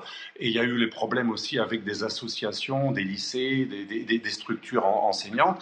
Et, et depuis, pour euh, le principe d'égalité, euh, on n'a pas mis fin uniquement aux imams détachés turcs, mais aussi des trois pays concernés qui, de toute façon, les trois avaient un agenda propre. Et ce n'est pas logique que l'islam de France soit géré par des pays étrangers avec euh, leur ingérence, leurs intérêts particuliers, même si c'est de bonne guerre. À vous entendre, donc le but n'est pas d'empêcher des imams étrangers de prêcher en France finalement, mais plutôt de s'assurer qu'aucun n'est payé par un, État dont il serait fonctionnaire ou agent public. Hein, c'est bien cela. moi, je pense qu'on est dans un problème géopolitique d'ingérence. Il y a des États, surtout depuis que la Turquie n'est plus kémaliste, mais qu'elle est gouvernée par un néo-ottoman et en même temps pan-turquiste, c'est-à-dire une espèce d'islamo-nationaliste. Vous savez que Erdogan vient de l'islamisme et il est allié avec l'extrême droite du MHP, qui est un parti extrêmement radical. Il était insupportable pour la France, qui a reconnu le génocide arménien, la France qui est alliée des Grecs et des en Méditerranée. Il était impossible qu'un État qui a de nombreux intérêts opposés à ceux de la France des valeurs opposées à celles de la laïcité française. Rappelez-vous, Erdogan avait dit que c'était un crime contre l'humanité que d'exiger l'intégration euh, des gens d'origine étrangère en France, alors que la Turquie elle-même a fermé les grands séminaires, les derniers séminaires chrétiens orthodoxes, notamment dans l'île de Khalki. Depuis 1974, la Turquie interdit tout prêtre qui soit de nationalité non turque. Donc, vous voyez, on n'est même pas dans la réciprocité, puisque nous, nous acceptons, comme vous le disiez, des imams de citoyenneté euh, euh, non française, étrangère, à condition qu'il soit rattaché à une structure, soit 1905, comme le préfère depuis quelque temps le gouvernement Macron, hein, c'est un petit peu la politique depuis 2020, soit association 1901, même si c'est un détournement du culturel au profit du culturel, mais au moins que ces imams soient rattachés à une structure française avec un agenda français, même s'ils sont, même s'ils sont des ressortissants étrangers, ce qui n'a jamais été interdit. D'ailleurs, les imams étrangers ne seront pas interdits. Hmm. On leur demandera de changer le statut. Ils ne pourront plus être des fonctionnaires étrangers, mais s'ils deviennent membres d'une association française, ils seront euh, euh, tout à fait euh, admis dès lors qu'ils ne prêcheront pas des valeurs hostiles à la République. Le problème, ce n'est pas d'interdire les imams étrangers, fonctionnaires étrangers. Le problème, c'est d'assurer la formation pour remplacer, pour, combler le vide. il va y avoir un vide sur à peu près 300 imams. On n'est pas capable de les combler aujourd'hui, c'est vide. J'en parlais avec Razika Adnani, une grande philosophe franco-algérienne, et avec Amar Dib, l'ancien conseiller de la mosquée de Paris. Les deux me disent c'est une bonne chose que d'avoir des imams français ou liés à une association française. Le problème, c'est qu'on n'a pas de quoi les remplacer. Ça veut dire effectivement de développer les formations, euh, les formations de, de l'État, en tout cas avoir une offre euh, respectueuse des lois et des principes de la, de la République. Mais euh, cela semble assez compliqué aujourd'hui, non, à vous entendre? Je peux affirmer que ce n'est pas le cas. Je parle, et, ce n'est pas le point de vue d'un Français qui aurait une réticence, moi j'ai aucun problème avec, avec d'autres religions, c'est le point de vue de tous les musulmans modérés, réformistes, républicains, on les appelle comme on veut. Je ne parle même pas de mon ami euh, Chalgoumi, hein, uniquement, qui malheureusement est très très mal vu par euh, les autres responsables de l'islam de France, mais même des intellectuels comme la philosophe Razika Adnani, ou l'ancien conseiller euh, de Dalil Boubaker, élu de Lyon, grand acteur entrepreneur social Amardib, mais aussi d'autres intellectuels, Mezri Haddad, euh, on pourrait vous citer des dizaines d'intellectuels ou même euh, euh, des, anciens responsables du mouvement soufi français, etc. La plupart, mais même tous, vous diront qu'aujourd'hui, l'islam de France, globalement, est aux mains des frères musulmans, de l'Algérie avec la mosquée de Paris, d'associations marocaines qui ont un agenda marocain assez éloigné de l'assimilation, de l'intégration à la française, le mouvement Tablir indo-pakistanais extrêmement radical, des salafistes de plus en plus présents, euh, et, ça c'est un, un, bilan extrêmement dangereux, c'est une bombe euh, géopolitique et idéologique à retardement, puisqu'aujourd'hui il n'y a pas un islam réformiste compatible aux valeurs de la République. Il y a des États ou des associations islamistes étrangères qui utilisent les musulmans de France comme une sorte d'atout pour faire de l'ingérence ou empêcher l'intégration des musulmans, parce que les grandes centrales islamistes, il faut se mettre dans leur esprit, parce qu'en géopolitique, on ne juge pas. Les grandes centrales de l'islamisme mondial, l'islamisme légal, je ne parle pas du djihadisme, euh, ne supportent pas l'intégration des musulmans dans des pays mécréants, d'où l'expression la, charia de minorité créée par M. Kardawi, qui est mort il n'y a pas très longtemps, qui est l'homme qui a été à l'origine des frères musulmans euh, en, France et qui est la grande référence juridique des frères musulmans.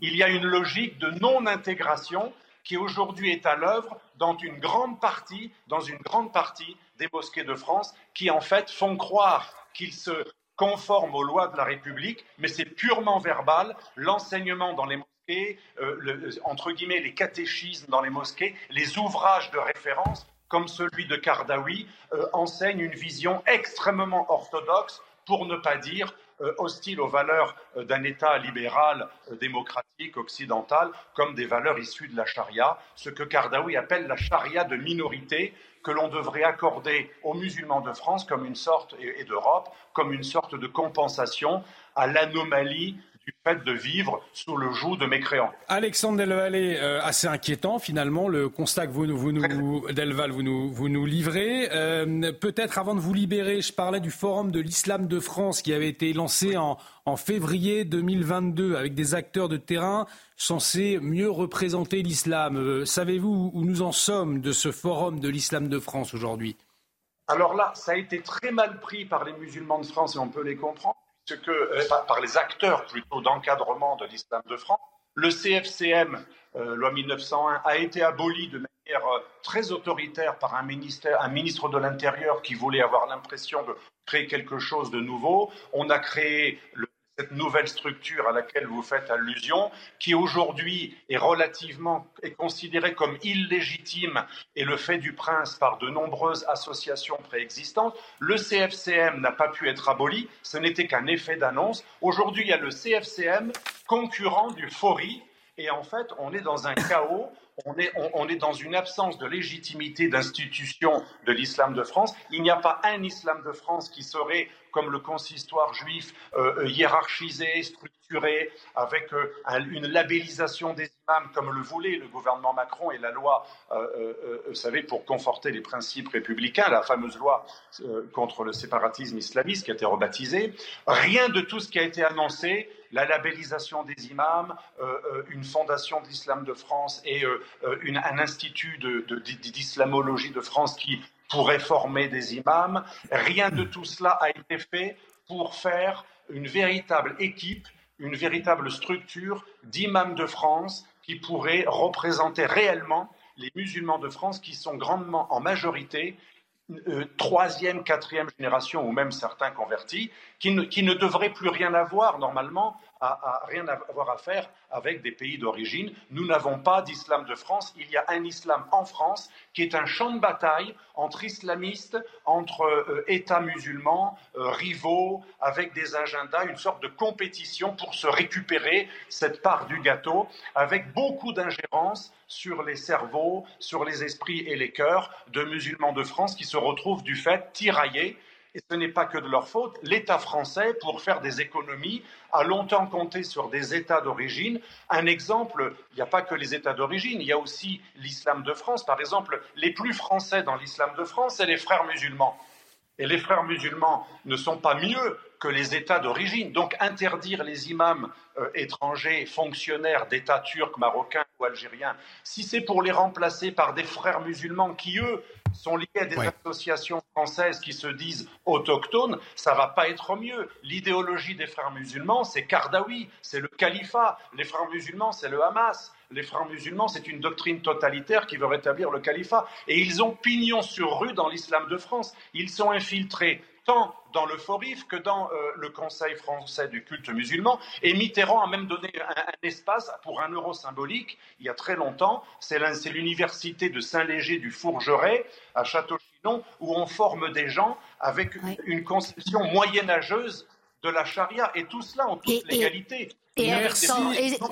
des fonds publics. Merci. Et, son, homologue euh, en Seine-Saint-Denis maintenant. Absolument. En Seine-Saint-Denis il y a une infiltration de frères musulmans. Qui non, mais qui, est, l'homologue de l'Institut de, Château-Chinon.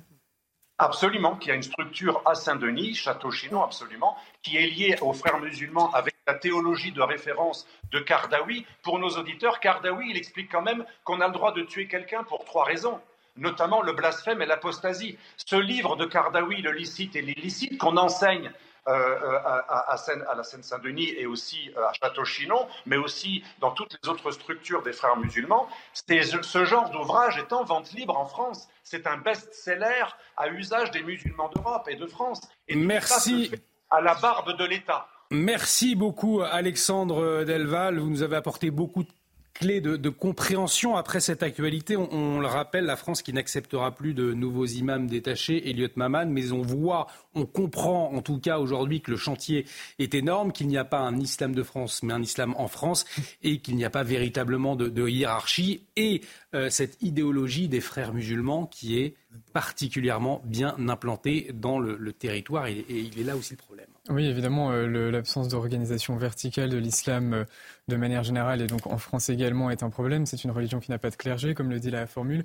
Je pense qu'en effet, euh, la, question est avant tout idéologique et c'est bien pour ça d'ailleurs que la création d'une éventuelle école normale des imams en France pourrait être intéressante parce que il, faut réussir à savoir, sans violer évidemment les principes de laïcité, et tout en permettant à ces imams-là de conserver une légitimité qui ne leur serait plus reconnue par euh, les Français de confession musulmane s'ils étaient euh, euh, totalement soumis à une propagande pro-lumière, si je puis dire. il faut réussir à, mm, trouver une solution. maintenant, je, n'ai pas les... C'est compliqué de passer après Alexandre Delval sur, sur ces sujets-là. Il a été très complet, effectivement, et c'était éclairant. On, a appris beaucoup on, de choses. On pourrait commencer déjà par éliminer les 250 mosquées euh, euh, radicales euh, absolues et qui, ont été, dont la liste est entre les mains du ministère de l'Intérieur. On a mis des années pour faire, pour dissoudre la, mosquée de la rue Jean-Pierre Timbaud. On connaît la, mosquée qui est à Champigny où il y a eu un problème de Bois-l'Abbé. Il y en a comme ça 250 en France. Alors commençons par ça parce que en fait, n'importe qui peut être imam en islam. Donc on va empêcher, euh, comment vous allez empêcher quelqu'un de, créer sa propre mosquée euh, dans un appartement Il y a un problème d'éradication de, la pensée extrémiste. Et ça, c'est autre chose que, euh, dis-moi, parce qu'on parle, il n'y a pas de hiérarchie dans l'islam, mais il n'y en a pas, non plus dans le judaïsme. Et pourtant, dans le judaïsme, on a créé une structure qui représente, parce que quand l'État veut, il peut. Et donc, si on laisse euh, justement des, faux semblants comme ça, donner l'impression qu'on a fait beaucoup de choses, etc., alors qu'en fait, on sait très bien que ça n'aura aucun effet. moi, j'ai beaucoup de contacts avec des responsables musulmans ils peuvent pas se voir les uns les autres. Hein. Vous avez c'est ça le problème, il y, a différents courants et, tout cela, c'est oui, mais, mais, en, fait, euh, à la lumière de tout ce que dit Alexandre Delval, euh, on, se dit que la France a, aujourd'hui à choisir entre deux inconvénients euh, laisser des imams formés par les frères musulmans et qui propagent leur idéologie. établir leur emprise sur les mosquées françaises ou alors euh, faire venir des pays du Maghreb qui parfois sont bien plus sourcilleux que nous euh, et savent bien mieux se protéger que nous. Je parle des, gouvernements euh, du Maghreb contre les frères musulmans et eux savent ce que c'est euh, Caninam euh, démocrate. Ce qui est très étonnant. Mais oui, mais en fait, eux, euh, comme ils sont directement en contact, ils savent très bien euh, les détecter bien mieux que nous. Ce qui est très étonnant aujourd'hui, c'est que les Wahhabites, c'est-à-dire l'Arabie saoudite, est beaucoup plus dans notre direction que ces Algériens ou ces gens du frère musulman, puisqu'ils sont en opposition avec les frères musulmans, justement. Donc, on est dans un système extrêmement compliqué. Je crois que euh, on ne possède pas toutes les nuances de, cet islam de France. Et c'est vraiment un travail qui est, qui est colossal. On va commencer à s'intéresser au, projet de loi immigration dans un instant, mais pour conclure, on ne vous a pas entendu, mon cher Jean-Baptiste Souffron, et Elliot Maman qui voulait également réagir. Oui, en fait, sur, sur, cette histoire de financement, attention, parce que est-ce que la tentation n'est pas euh, d'aller contre les articles 1 et 2 de la loi de 1905. Le premier dit on respecte la liberté de conscience et on respecte tous les cultes. La République protège les cultes. Hein. Et le deuxième dit mais elle ne finance rien, jamais. Et euh, c'est extrêmement important parce qu'à partir du moment où on s'intéresse à ça, pourquoi est-ce qu'on en vient là? Parce que justement, on est très inquiet face à certaines mouvances qui infiltrent en réalité l'islam des Français. D'accord? Sauf qu'il y a des articles de la loi 1905 qu'on n'utilise jamais. Par exemple, le fameux article 35 qui permet tout simplement, dès que un religieux, une personne religieuse dans un lieu de culte, demande à ce qu'on ne respecte pas la loi, bien immédiatement, si vous voulez, ce sont des peines pénales, c'est 5 ans d'emprisonnement et ça peut entraîner la fermeture du lieu de culte. Typiquement, dans l'affaire de Samuel Paty, c'était un article qui n'avait pas été utilisé. On ne savait même pas qu'il pouvait être utilisé quand les préfectures on, cherchait, elle, croyait qu'il n'avait jamais été utilisé, mais il a été utilisé des centaines de fois contre des églises. Alors pourquoi est-ce qu'aujourd'hui, si vous voulez, plutôt que de se poser la question du financement, d'essayer de monter des espèces de châteaux de cartes, ne pas respecter la loi. les autres, tout simplement, on a une loi qui est très juste, très équilibrée, qui a monté son efficacité depuis bientôt plus, enfin depuis plus d'une centaine d'années. Bah, en fait, peut-être aussi, on peut la faire. il y a un problème de justice aussi. Et déjà la faire connaître, parce que je peux vous dire que le fait de se rendre compte que les préfets eux-mêmes, que l'administration elle-même n'en a pas conscience, oublie. Il y, a, une forme de perte de mémoire, si vous voulez, de l'administration de l'État. Et parfois, il faut faire des piqûres de rappel. Et je pense que c'est très intéressant de, regarder le financement, mais il n'y a pas que le financement. Mais un, dernier mot, puis ensuite nous allons avancer. On va parler du projet de loi immigration. Avec l'imam de, de, de Beaucaire, qui finalement a eu une peine dérisoire. Oui, simplement, on a beaucoup insisté sur la dimension idéologique qui entourait les problèmes auxquels on fait face, et notamment sur l'idéologie qui est précisément euh, alimentée par les imams en France. Je crois que c'est tout de même le signe que je ne constate pas à droite, en tout cas, d'une approche euh, essentialisante de la question et des questions qui entourent de manière générale les Français de confession musulmane. D'ailleurs, vous me rappelez tout à l'heure qu'il euh, n'y a en effet pas non plus de hiérarchie dans l'organisation du culte juif. En revanche, il y a tout de même une différence fondamentale qui est qu'il y a chez les Français de confession juive un consensus quant à l'adhésion à un paradigme plutôt assimilationniste à l'égard de la culture française, tandis qu'un consensus inverse s'exprime de manière générale, de manière générale, j'insiste, euh, chez les Français de confession musulmane. Mais donc il n'y a pas d'essentialisation. Dans quelques instants, le journal avec Elisa Lukavski, mais je vous propose de, démarrer euh, cette, question que nous allons euh, nous poser. La loi immigration favorise-t-elle l'immigration illégale? Alors, les avis divergent sur la question. En tout cas, pour le politologue et historien Patrick Veil, cette loi risque, je cite, de décevoir à la fois les personnes attachées aux droits humains et ceux qui croient qu'elle va freiner l'immigration irrégulière. Plus de précision après le journal avec un sujet, mais peut-être euh, cette euh, question, Judith Vintraube, euh, si les avis divergent sur la question, c'est que cette loi immigration, au fond, elle manque terriblement de clarté aujourd'hui. Ah oui, bien sûr, c'est le perdant-perdant. C'est euh, en même temps euh, inefficace pour reprendre le contrôle de l'immigration en France et en même temps euh, impuissant à, faire en sorte que les immigrés qui pourraient être régularisés le, soient plusieurs volets, effectivement, nous en débattrons tout à l'heure. Mais avant, Jean-Baptiste Souffron le rappelle, Emmanuel Macron qui a saisi le Conseil constitutionnel pour voir euh, si euh, les articles étaient conformes à la Constitution. Euh, justement, à quoi s'attendre finalement, puisque cette loi immigration, on ne sait pas encore à quoi elle va ressembler aujourd'hui. Hein. Ben, effectivement, mais si on s'en tient à ce qui est présent dans le texte aujourd'hui, on ne peut que rejoindre ce que dit Patrick Veil et peut-être, oui, s'inquiéter de ce qu'en réalité euh, la loi soit contre-productive. Donc pour vous, elle favorise clairement l'immigration illégale, on peut l'affirmer. En tout cas, vous l'affirmez vous ce soir. C'est le problème des quotas. C'est que quand vous mettez en place des quotas, nous, nous, on a l'impression que mettre un quota, ça va décourager les gens.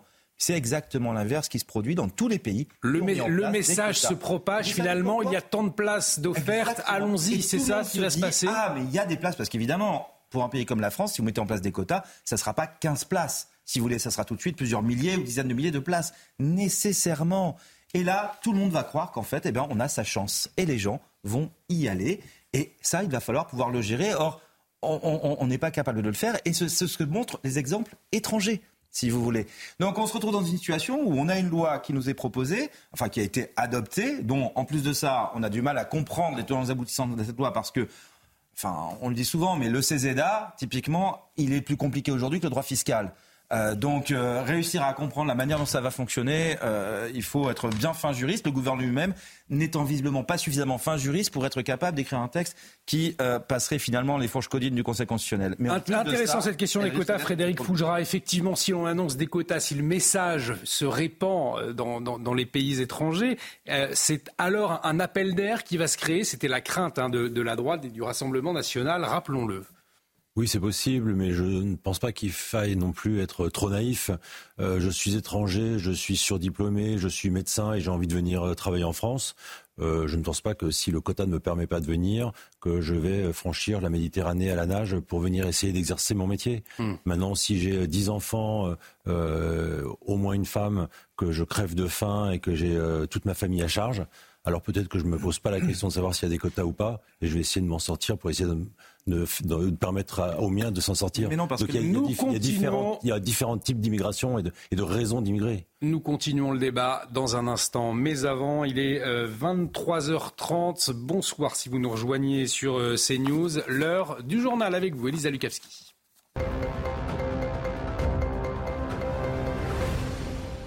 Et à la une ce soir, vous l'avez suivi sur notre antenne, l'interview de Miachem, l'ex-otage hein, franco-israélienne. Oui, la jeune femme de 21 ans qui est revenue sur euh, ses 55 jours de captivité aux mains du, du Hamas. Elle décrit l'enfer qu'elle a vécu à Gaza. Elle revient sur ses conditions de détention, sur les peurs qu'elle a eues également hein, lorsqu'elle était aux mains des terroristes, ainsi que sur le moment de son kidnapping. On l'écoute.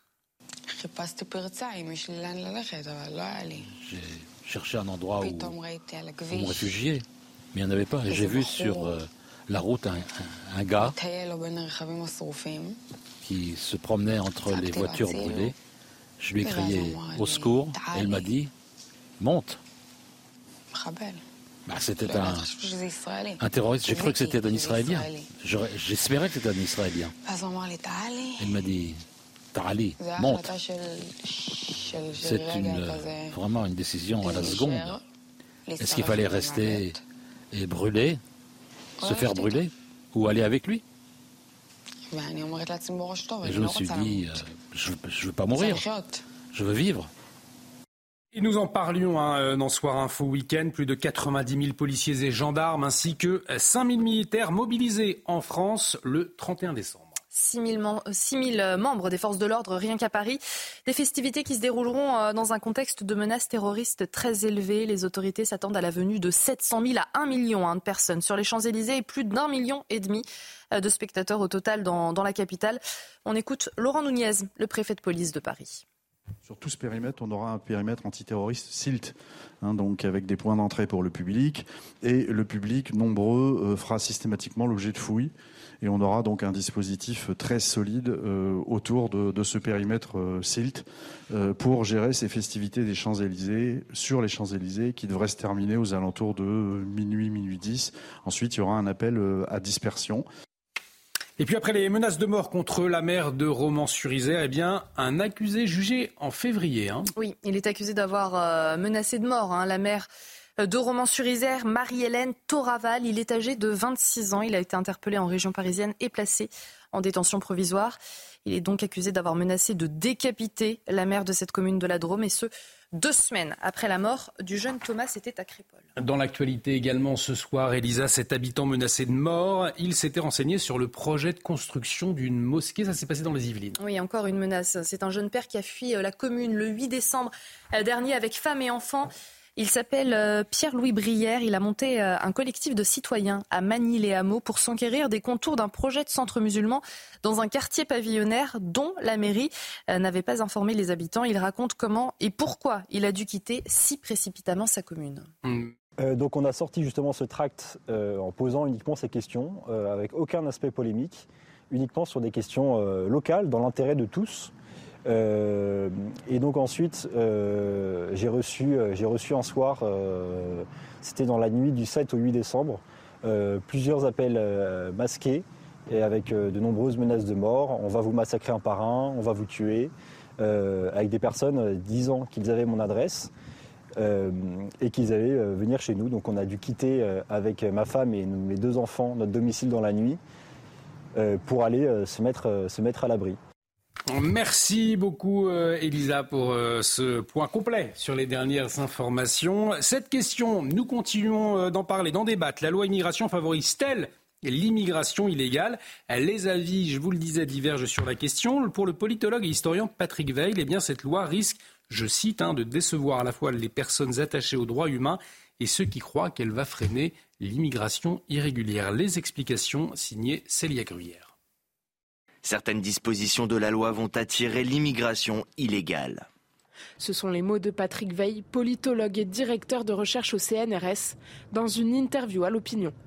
Un avis qui n'est pas partagé par tout le monde. Ça apporterait plus d'immigration illégale dans les pays qui ne connaissent pas la réalité qui croient que tout à coup, il y a 10 000 personnes qui peuvent venir dans tel secteur d'emploi en France euh, ou qui seront régularisées pour certains métiers, attention. Mais la plupart des flux migratoires viennent de pays où on sait la réalité de ce qui se passe en France.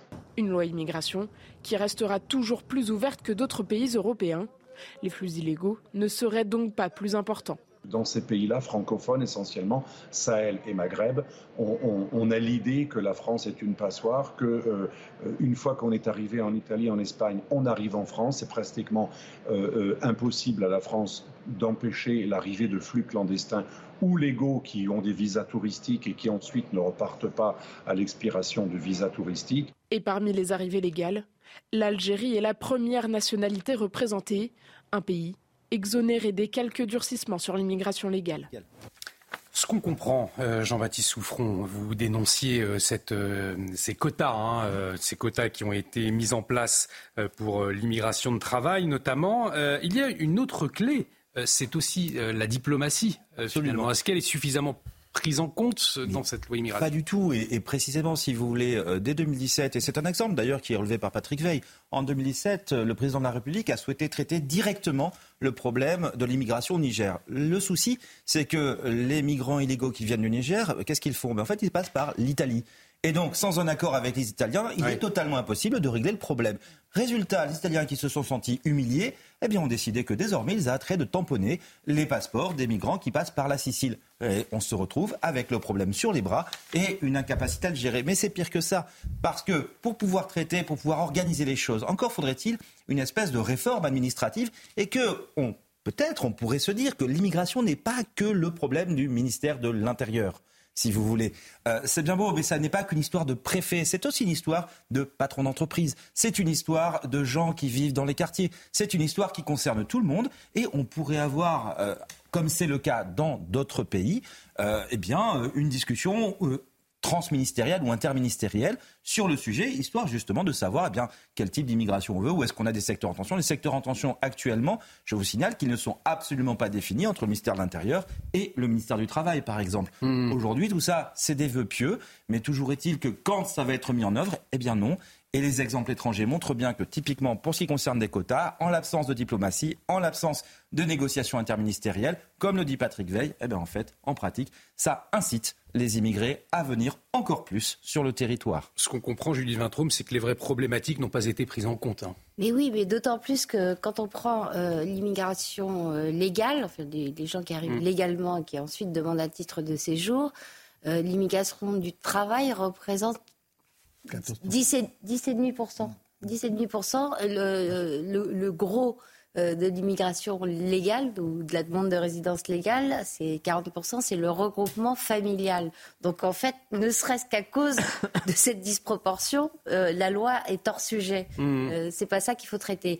Quel est le sujet Regroupement familial? Et ça, on tombe sur quoi? On tombe sur les règles européennes et appliquées par le Conseil d'État euh, qui nous interdisent de nous opposer au regroupement familial. Elliot Maman. Oui, absolument. Euh, d'ailleurs, le Conseil d'État euh, avait acté une jurisprudence qui interdisait de revenir sur le regroupement familial avant même euh, qu'une jurisprudence européenne existe en la matière. D'ailleurs, vous vous rappelez, c'est 76. Exactement. Mmh. c'est le gouvernement Barr qui avait voulu revenir sur sa propre décision antérieure de non, permettre. Chirac qui avait voilà, pardon, le gouvernement Chirac en 74 avait créé le, gouvernement, avait créé le regroupement familial, absolument, et quand en la 77 première décision de Barr, d'ailleurs. C'est ça. Ils, en 76, le gouvernement Barr donne la possibilité de saisir le Conseil d'État pour euh, s'opposer à une mesure de gouvernement. Et précisément, en 77, il a été victime de cette propre saisine que lui-même avait permise, puisque euh, l'opposition a saisi le Conseil d'État pour empêcher la fin du regroupement familial décidé euh, par ce gouvernement-là. Maintenant, juste une chose, en effet, c'est une voie qui va favoriser l'immigration illégale, parce que dès lors que l'on parle de régularisation de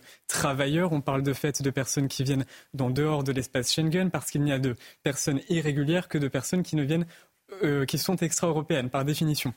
Donc naturellement, il y a un sujet de ce point de vue-là.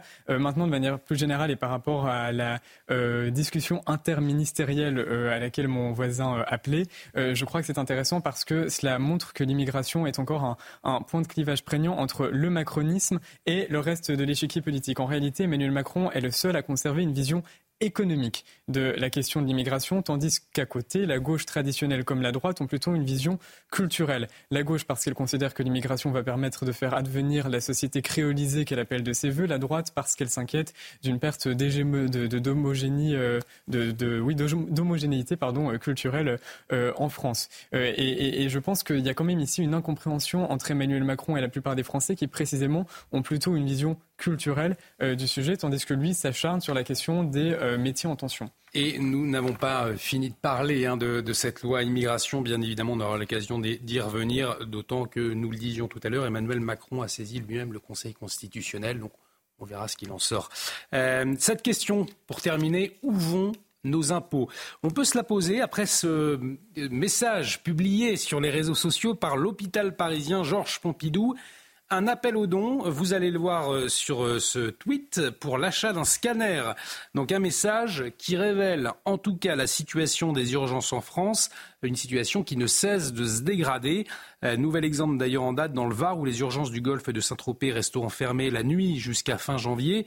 Des fermetures qui se multiplient, le secteur hospitalier au bord de l'implosion. Voyez ce sujet signé Aminata Demphal.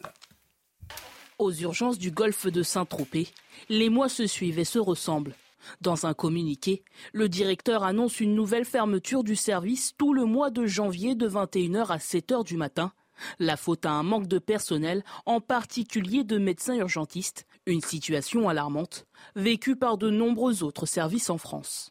C'est un phénomène qui n'épargne aucune région, y compris les plus attractives sur le papier, hein, comme Saint-Tropez. C'est avant tout un manque de médecins et c'est aussi un manque d'infirmiers dans certains services. Quand il n'y a plus assez de médecins dans un service, on ne peut plus boucler une liste de garde et faire en sorte qu'un service soit ouvert 24 heures sur 24. Ça ne fait effectivement que s'aggraver. Pour ce médecin, pas d'autre solution que de revoir l'attractivité autour des métiers hospitaliers. Il faut être capable de créer des conditions de travail qui vont leur donner envie de rester. C'est pareil pour les médecins. Il faut reconnaître leur ancienneté, il faut bien rémunérer le travail de nuit, il faut faire en sorte de rouvrir des lits à l'hôpital, il faut restaurer l'accès aux soins en ville Il faut former plus de médecins. Et contrairement à ce qu'on dit depuis des mois et des années, qu'on a supprimé le numerus euh, clausus, il faut réellement augmenter le nombre de médecins en France, c'est pas fait. Face aux tensions en termes de recrutement à l'hôpital public, les soignants devraient bénéficier d'une légère revalorisation au 1er janvier pour le travail des dimanches, des jours fériés et le travail de nuit.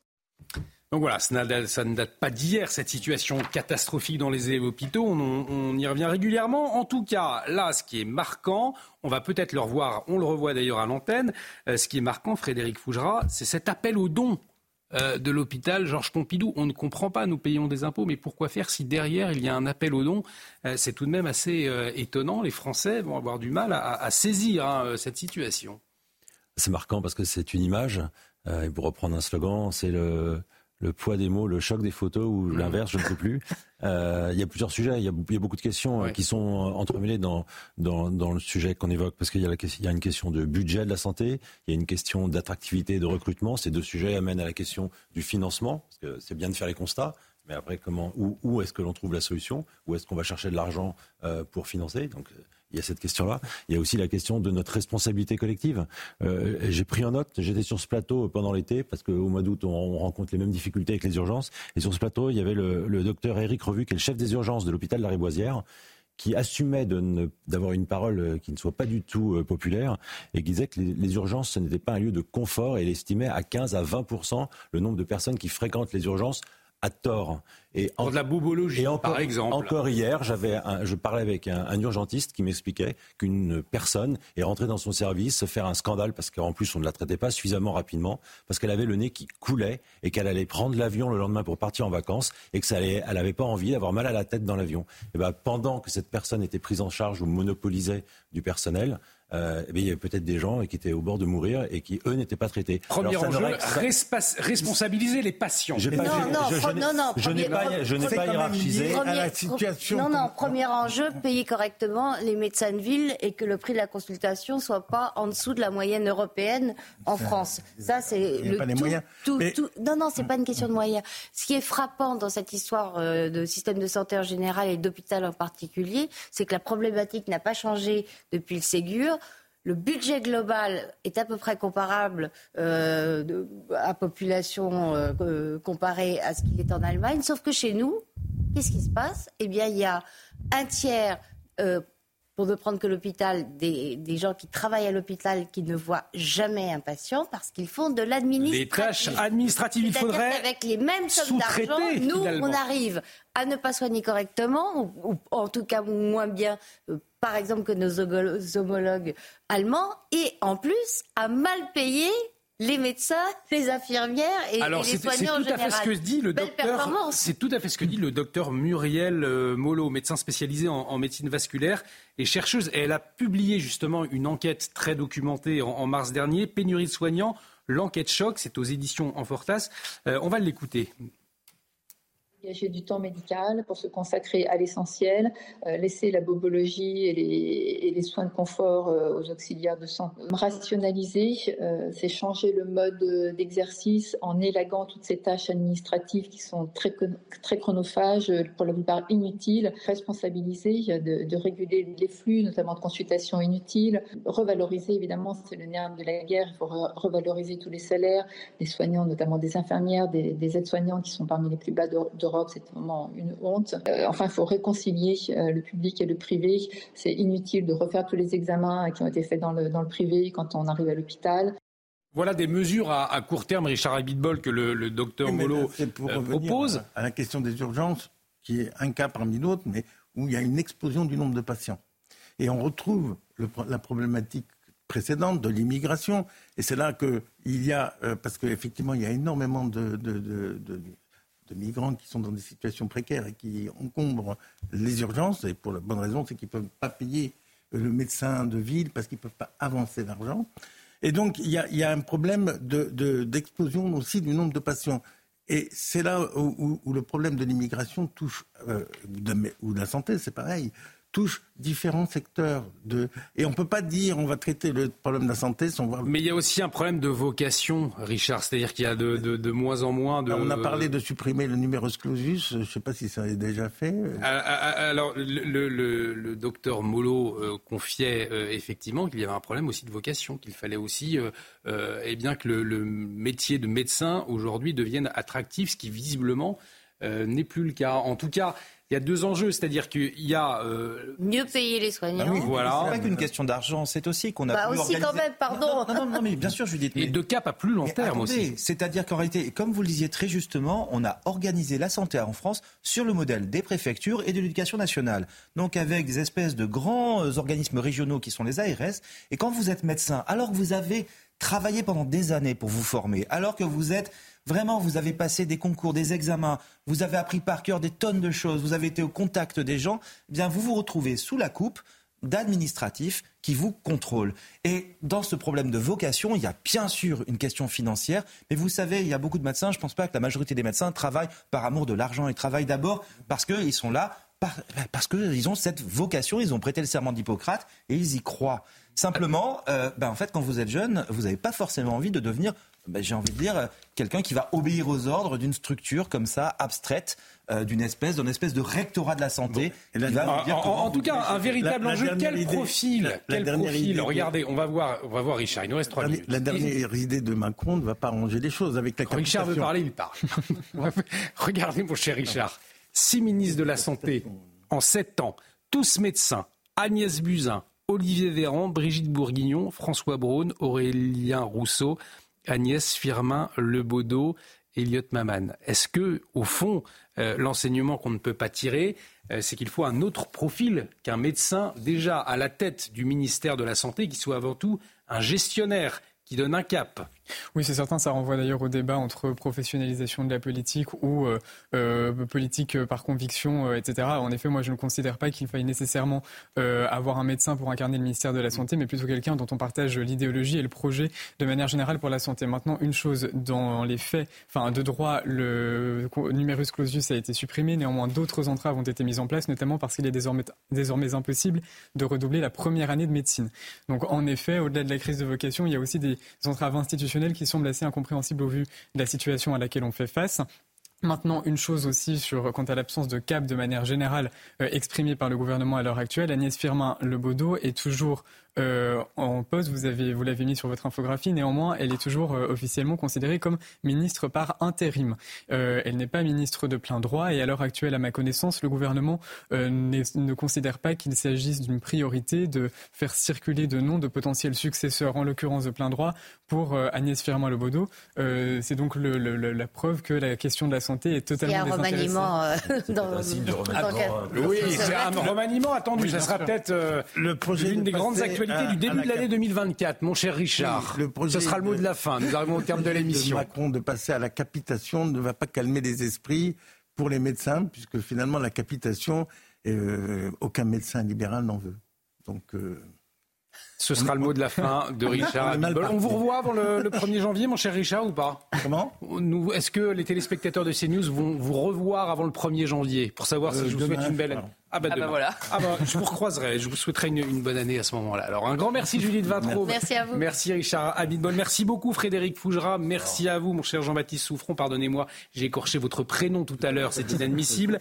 Merci euh, Elliot Maman et, Elisa Loukavski, bien eh évidemment. Un grand merci.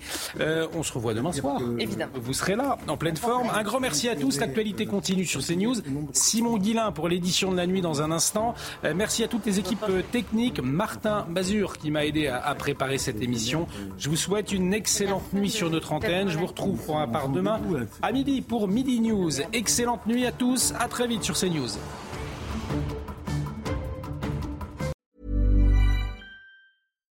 Hi, I'm Daniel, founder of Pretty Litter.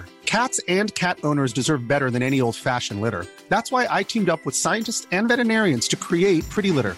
Its innovative crystal formula has superior odor control and weighs up to 80% less than clay litter. Pretty Litter even monitors health by changing colors to help detect early signs of potential illness. It's the world's smartest kitty litter. Go to prettylitter.com and use code ACAST for 20% off your first order and a free cat toy. Terms and conditions apply. See site for details.